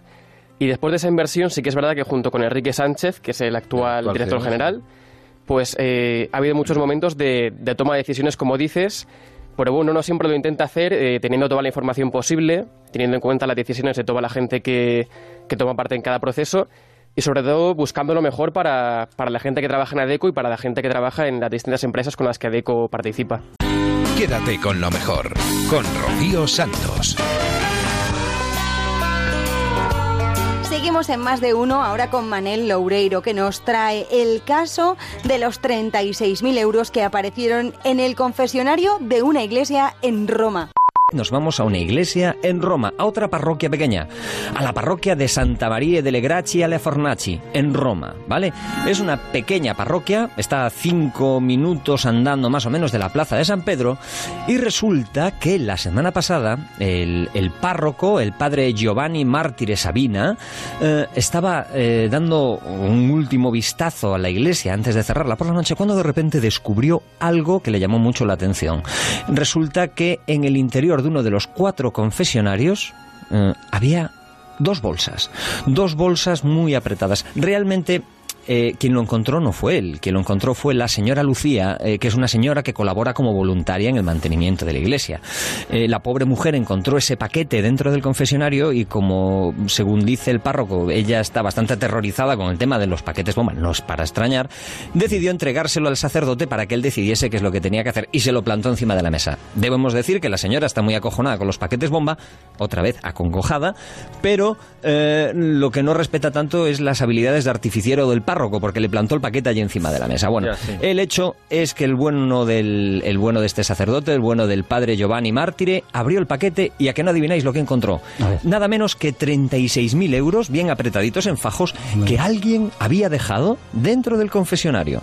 Claro, desde ese momento las preguntas y los rumores se han extendido por toda Roma con mucha inquietud, porque resulta que esa pequeña iglesia es bastante frecuentada, es un punto de encuentro discreto, por lo que se comenta, entre obispos y cardenales. Ah. Vosotros sabéis que Roma es una ciudad donde, bueno, pues hay mucho el, el- el- el corazón del Vaticano, púrpura. realmente. Hay mucha púrpura, hay mucha púrpura, hay mucho prelado, hay mucha política vaticana y es un sitio discreto para encontrarse. Entonces, claro, las dudas se amontonan. Es decir, esos 36.000 euros que quedaron allí son un despiste, un olvido. Eh, alguien con mala conciencia que quería lavar su conciencia dejando un donativo anónimo. Seguro. Eh, era un pago que alguien dejó en el más en el más clásico estilo de pelis de espías que, que otra persona tenía que recoger y la buena señora Lucía se lo encontró y se lo dio al párroco.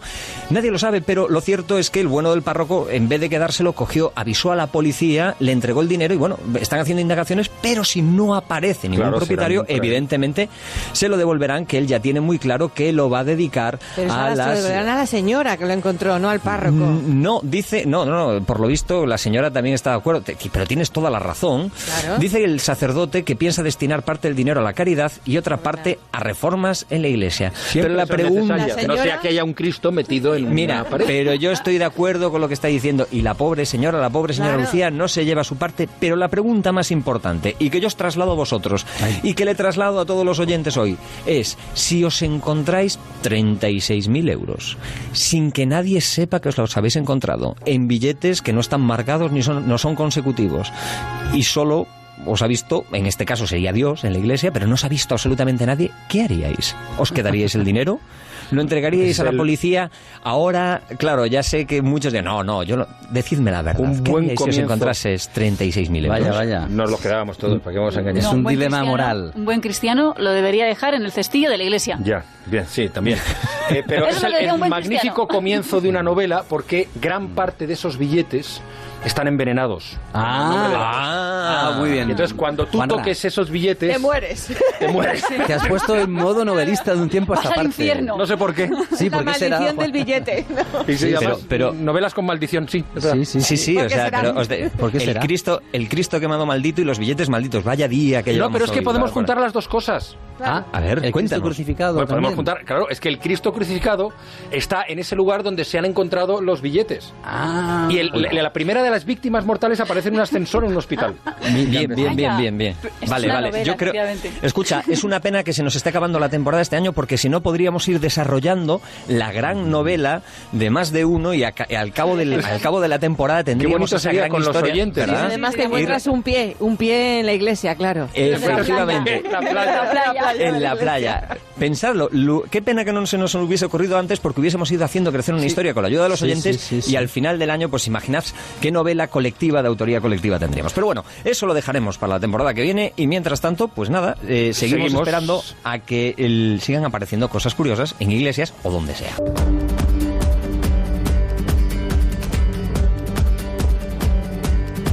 Can you feel it? Now it's coming back. We can steal it. If we bridge this gap, I can see you through the curtains of the waterfall. When I lost it, yeah, you held my hand, but I tossed it. Didn't understand you were waiting as I dove into the waterfall. So say Geronimo, say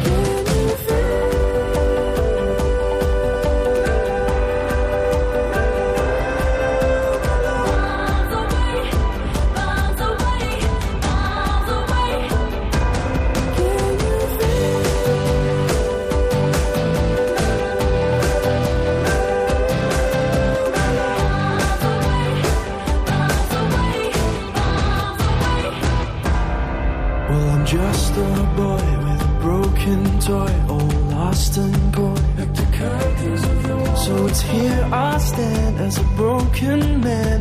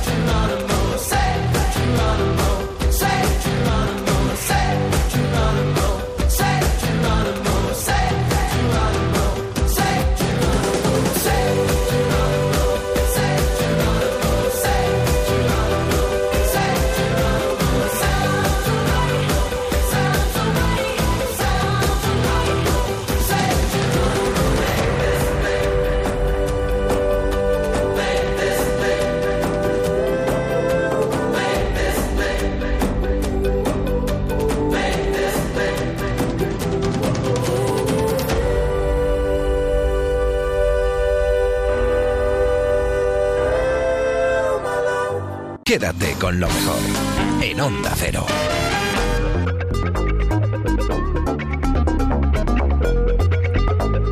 Casi 40 es la nueva película de David Trueba. Muestra cómo en el momento actual no existe la clase media en la música. Los compositores, productores y músicos tienen un éxito global o por el contrario se mueven en un circuito bastante precario que obliga a los artistas a buscar otros empleos. Nos lo contaba él mismo en Julia en la Onda.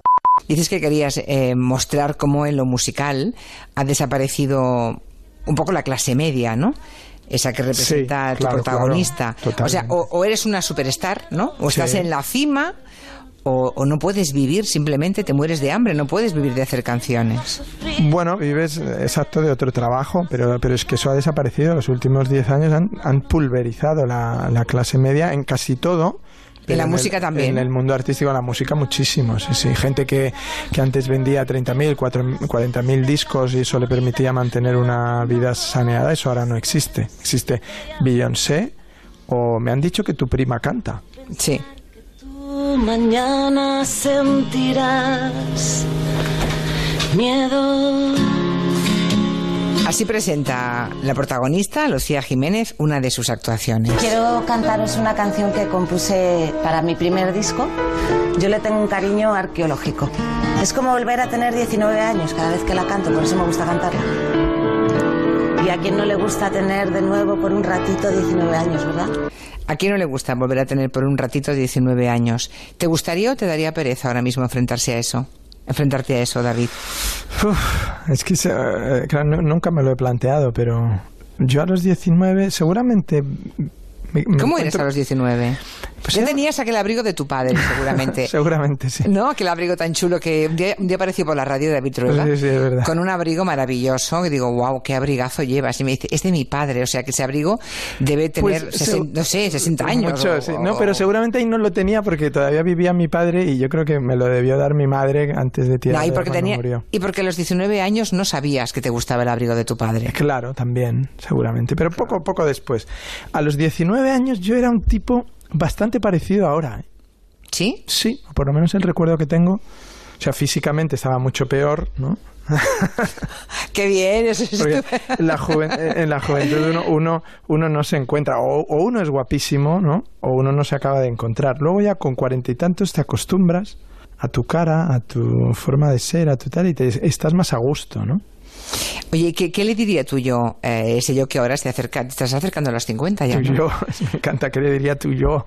Eh, Sí, ¿qué le, diría, qué te- qué le diría tú yo ahora de los casi de los 50 al adolescente que eras entonces? O sea, le dirías, tranquilízate que te vas a ver guapo dentro de nada, o tranquilízate que vas a hacer pelis muy chulas, o ¿qué le dirías? No, bueno, pues le diría lo mismo que, que me dijeron a mí gente a la que admiré mucho, que me dijeron, hay tiempo para todo.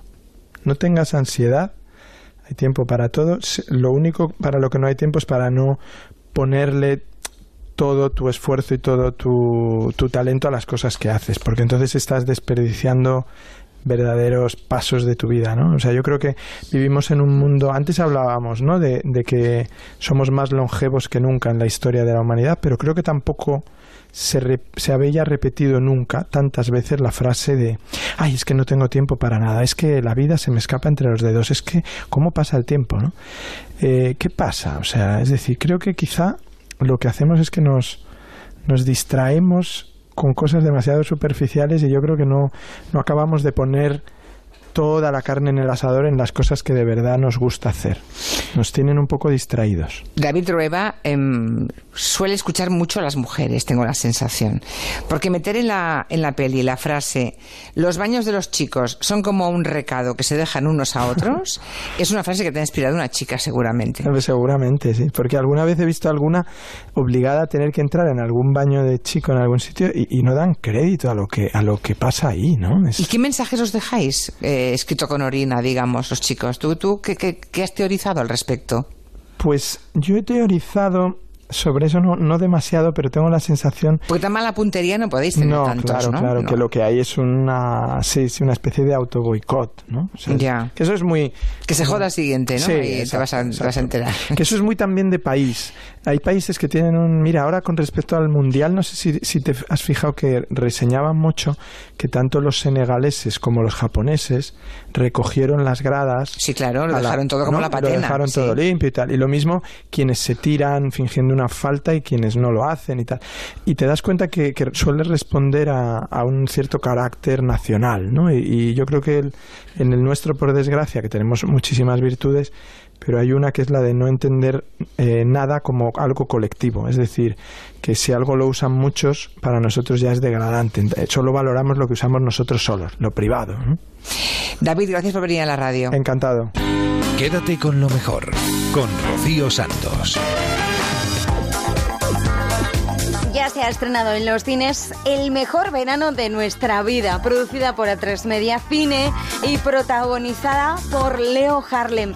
Leo Harlem es el protagonista, que para ser un monologuista la verdad es que se lo hace más, bastante bien con los, los diálogos. Supongo que es mérito tuyo haber contenido un poco a Leo, que a veces es un poco efervescente. Bueno, pero también iba ya con su personaje, que es un personaje explosivo hacia afuera y muy comunicativo, y Leo tiene eso.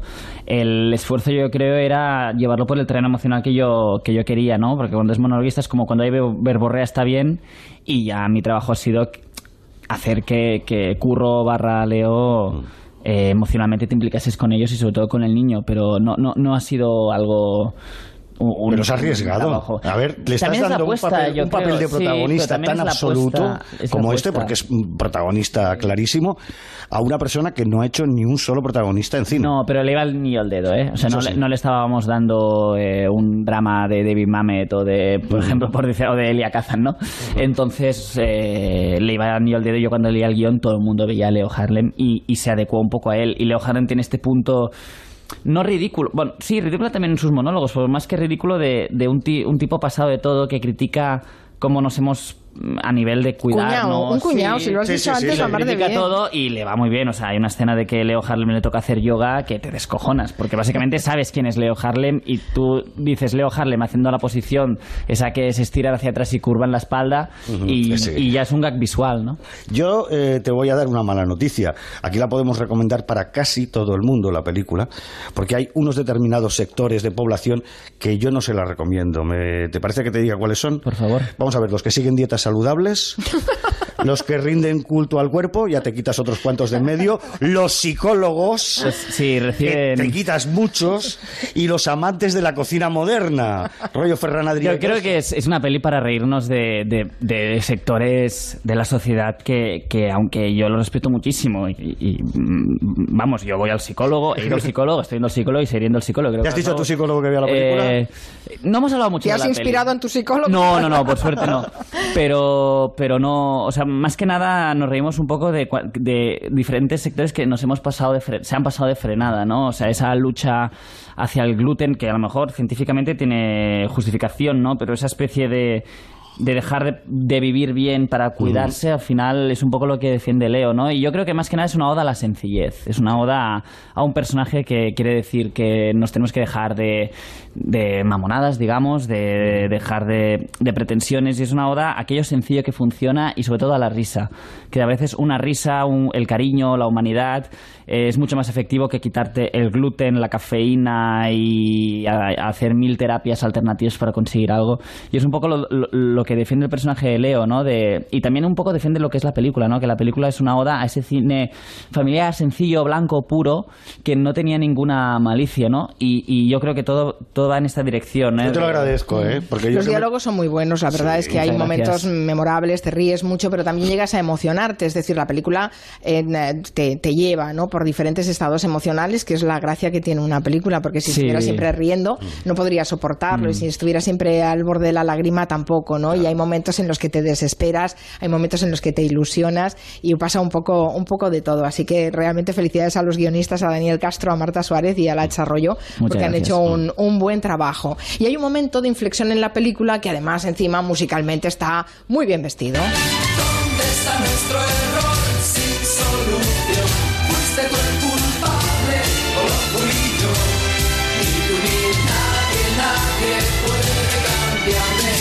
yo pensaba, cuando triunfó esta canción, aquí el señor Dani de la Orden era muy pequeñito. Es que me gustan mucho las canciones mm, que ya tienen unos añitos. No me preguntes por qué, las escucho mucho, soy bastante...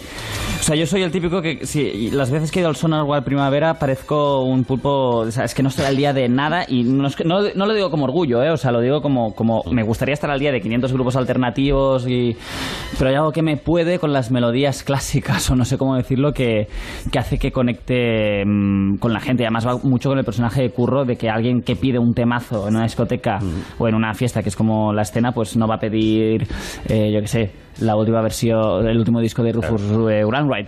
Dani de la Orden, ha sido un placer tenerte en el programa. Gracias por invitarme. En Onda Cero, quédate con lo mejor.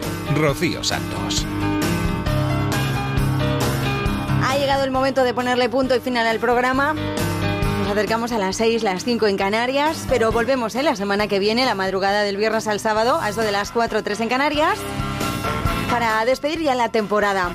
Que seáis muy felices, que disfrutéis mucho y que no os vayáis, que llegan los gazapos. El Somos Humanos de Julia en la Onda. Adiós. Vuelve él. Soy el sargento de artillería. Quintanilla. Vuelve el matador. Guapísimo. Vuelve el hombre que ha llenado más plazas de toros de la historia española. Y todas gritaban. Queremos un hijo tuyo. Nosotros estuvimos en el Teide hace poco. Preciosísimo. La estación espacial. Señal de alarma, ya. La estación espacial. La estación espacial. Control de tierra al comandante Tom. Yeah, estoy.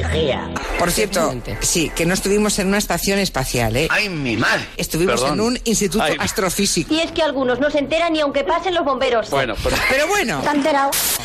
Además tiene un cine 4D y un lago con centenares de aves como pelícanos y cocodrígolos. Perdón, ¿ha dicho? Cocodrígolos. Chica, chica. ¿Qué es eso? Pues no sé. Cocodrilos. Anda, coño. Les vamos a hablar de la Leti. Yo, Leticia, te recibo a ti, Felipe.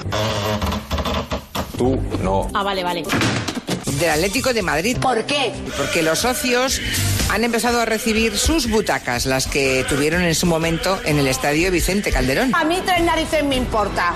¿Tú no tienes una butaca de estas? ¿No te gustaría tener la tuya? A ver, em, no sé si debería contar esto. No, no, no, no, no, no, no, no lo hagas nunca. Porque. Claro, claro. Dale. A ver, Se la llevó. Hoy.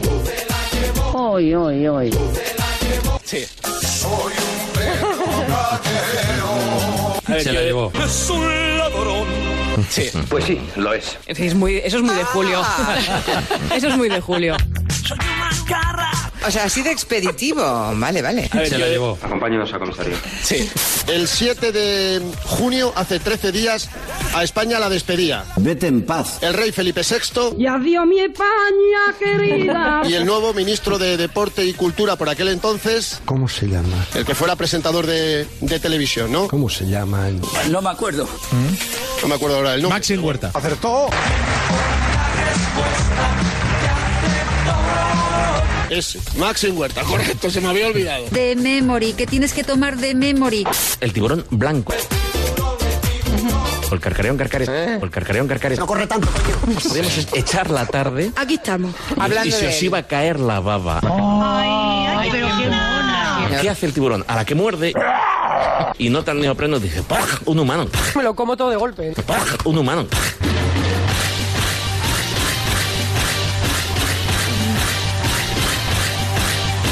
Un humano. Así como el grizzly. El oso grizzly. ¿Qué tal? Ve a un excursionista en el Yukon y baja corriendo por los laderos y dice: Tengo hambre. ¿Qué me dice que voy a pegar un humano mi favorito? Pero tú estás loco, ¿qué te pasa? ¿Somos para él un bocata di cardenales? ¿Cómo ha dicho usted? ¿Un bocata di cardenales? esto no es así! ¿Formamos parte de su menú? Solo mi asado con patatas fritas. El oso grizzly, Ursus artos horribilis. ¿Con qué me estás hablando en chino? Ahora las dos comunidades con más problemas son Asturias y Galicia. Atención asturianos y gallenos. Es un- Y gallegos, cuidado. Sí. ¿Cómo ha dicho usted? Atención asturianos y gallenos. ¿Pero qué coño es esto? ¿He llamado gallenos a los gallegos? ¿Los he llamado gallenos? Eh, me encanta, es que no me pasan ni una. Pues pobre señora. Está hablando con su mujer y su mujer le dice, yo no te puedo dar hijos, pero aquí tienes mi criada. Delante o detrás, el caso es follar. ¿Sabe Jacob que tuvo? A saber. Rubén, Simeón, Leví, Judá, Dan, Neftalí. ¿Qué le ocurre? Gad, Aser, Isaacar, Zabulón, ¿Se encuentra bien? José y Benjamín. Joder, qué tropa. ¡Qué barbaridad! Se lo sabe de memoria. Es un fenómeno. Señor Monegal, acaba de, acaba de patarnos completamente. Los doce hijos de Jacob, Te a hacer el chulo un poco, ¿no? que resulta Sí. que tiene una hija. No me diga. Porque dices, coño, este Jacob solo tuvo machos. Es que yo soy muy macho. No, señora, tuvo trece. Máquina total. Tuvo una hija que se llama Dina, Realmente es una muchacha muy guapa. de la que no habla nadie. Da un poco de tristeza, da un poco de pena. Que me perdone la audiencia de. Onda Cero, pero vaya usted a la calle ahora, vaya a la Gran Vía y vaya preguntando a la gente quién es Dina, que no conocía a nadie. Mi zorra idea. ¿Os acordáis de los ciervos volantes? Pues no. El Lucanus cervus Habla bien, que no te entiendo. es uno de mis animales favoritos también. ¡No nos importa! Es un escarabajo Ay, qué bonito. que tiene unas mandíbulas hiperdesarrolladas, como las astas de un ciervo, Buenos cuernos no son. y vuela. ¡Ay, qué bien! Vuela sonoramente. Vuela como eso, como. Abrevia que estás pasadísimo, venga. De repente te lo digo porque a mí me ha pasado. ¡José Luis! Pues mira, no tengo ninguna Escuchar pena el en este zumbido, caso. en este caso de una hembra de, de Lucanus cervus, y ver que toda la mesa era una verbena de San Juan. Es un peligro terrorífico. Toda Se la mesa y- y huye sale corriendo y yo intentando cogerlo. Di, soy un friki. Pues sí, lo es. Porque es que, es que me fascina. Tiene una, una queratina brillante. Me está llenando una cosa de sangre. Me está mareando y todo. Es que es una cosa que te lo comerías a besos. Esto se lo has dicho a tu médico. Una página web, Bat Conservation. Es una página educativa que te quita todos los mitos de golpe. Y que acabas pegándole besos a los murciélagos cuando lo ves por la calle. ¿Pero qué dice usted, don José Luis? Pegándole besos a los murciélagos cuando lo ves por la calle. ¿Qué clase de hombre es usted? ¡Cerdo asqueroso! Ayer supuse, porque yo sí que estaba por la calle, por el barrio, salía a dar un paseo con la familia y, nada más lindo que la familia unida. y oía, ¡oh! ¡oh! Esto, ¿no? ¡oh! ¡Oh! Que dices, ¡oh! ¡oh! ¡oh! ¡oh! ¡oh! ¡oh! Estamos claros ya.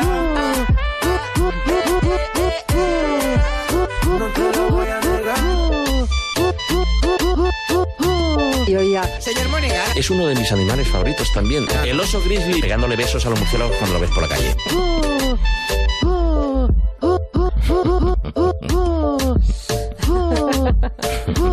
Pegándole besos El rey Felipe VI cuando lo ves por la calle. Por la calle. Un humano.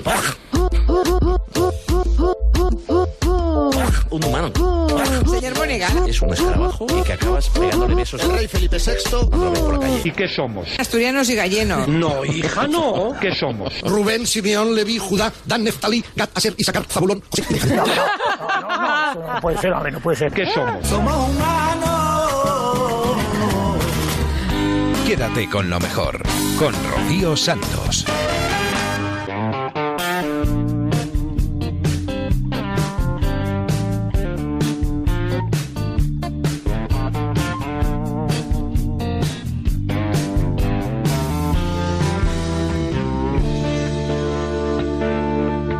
Yo no sabía lo que sucedía. Me sentía triste y agobiado, tan deprimido que tenía la cabeza llena de pájaros disecados. Tengo algo amargo para cada día, tengo final para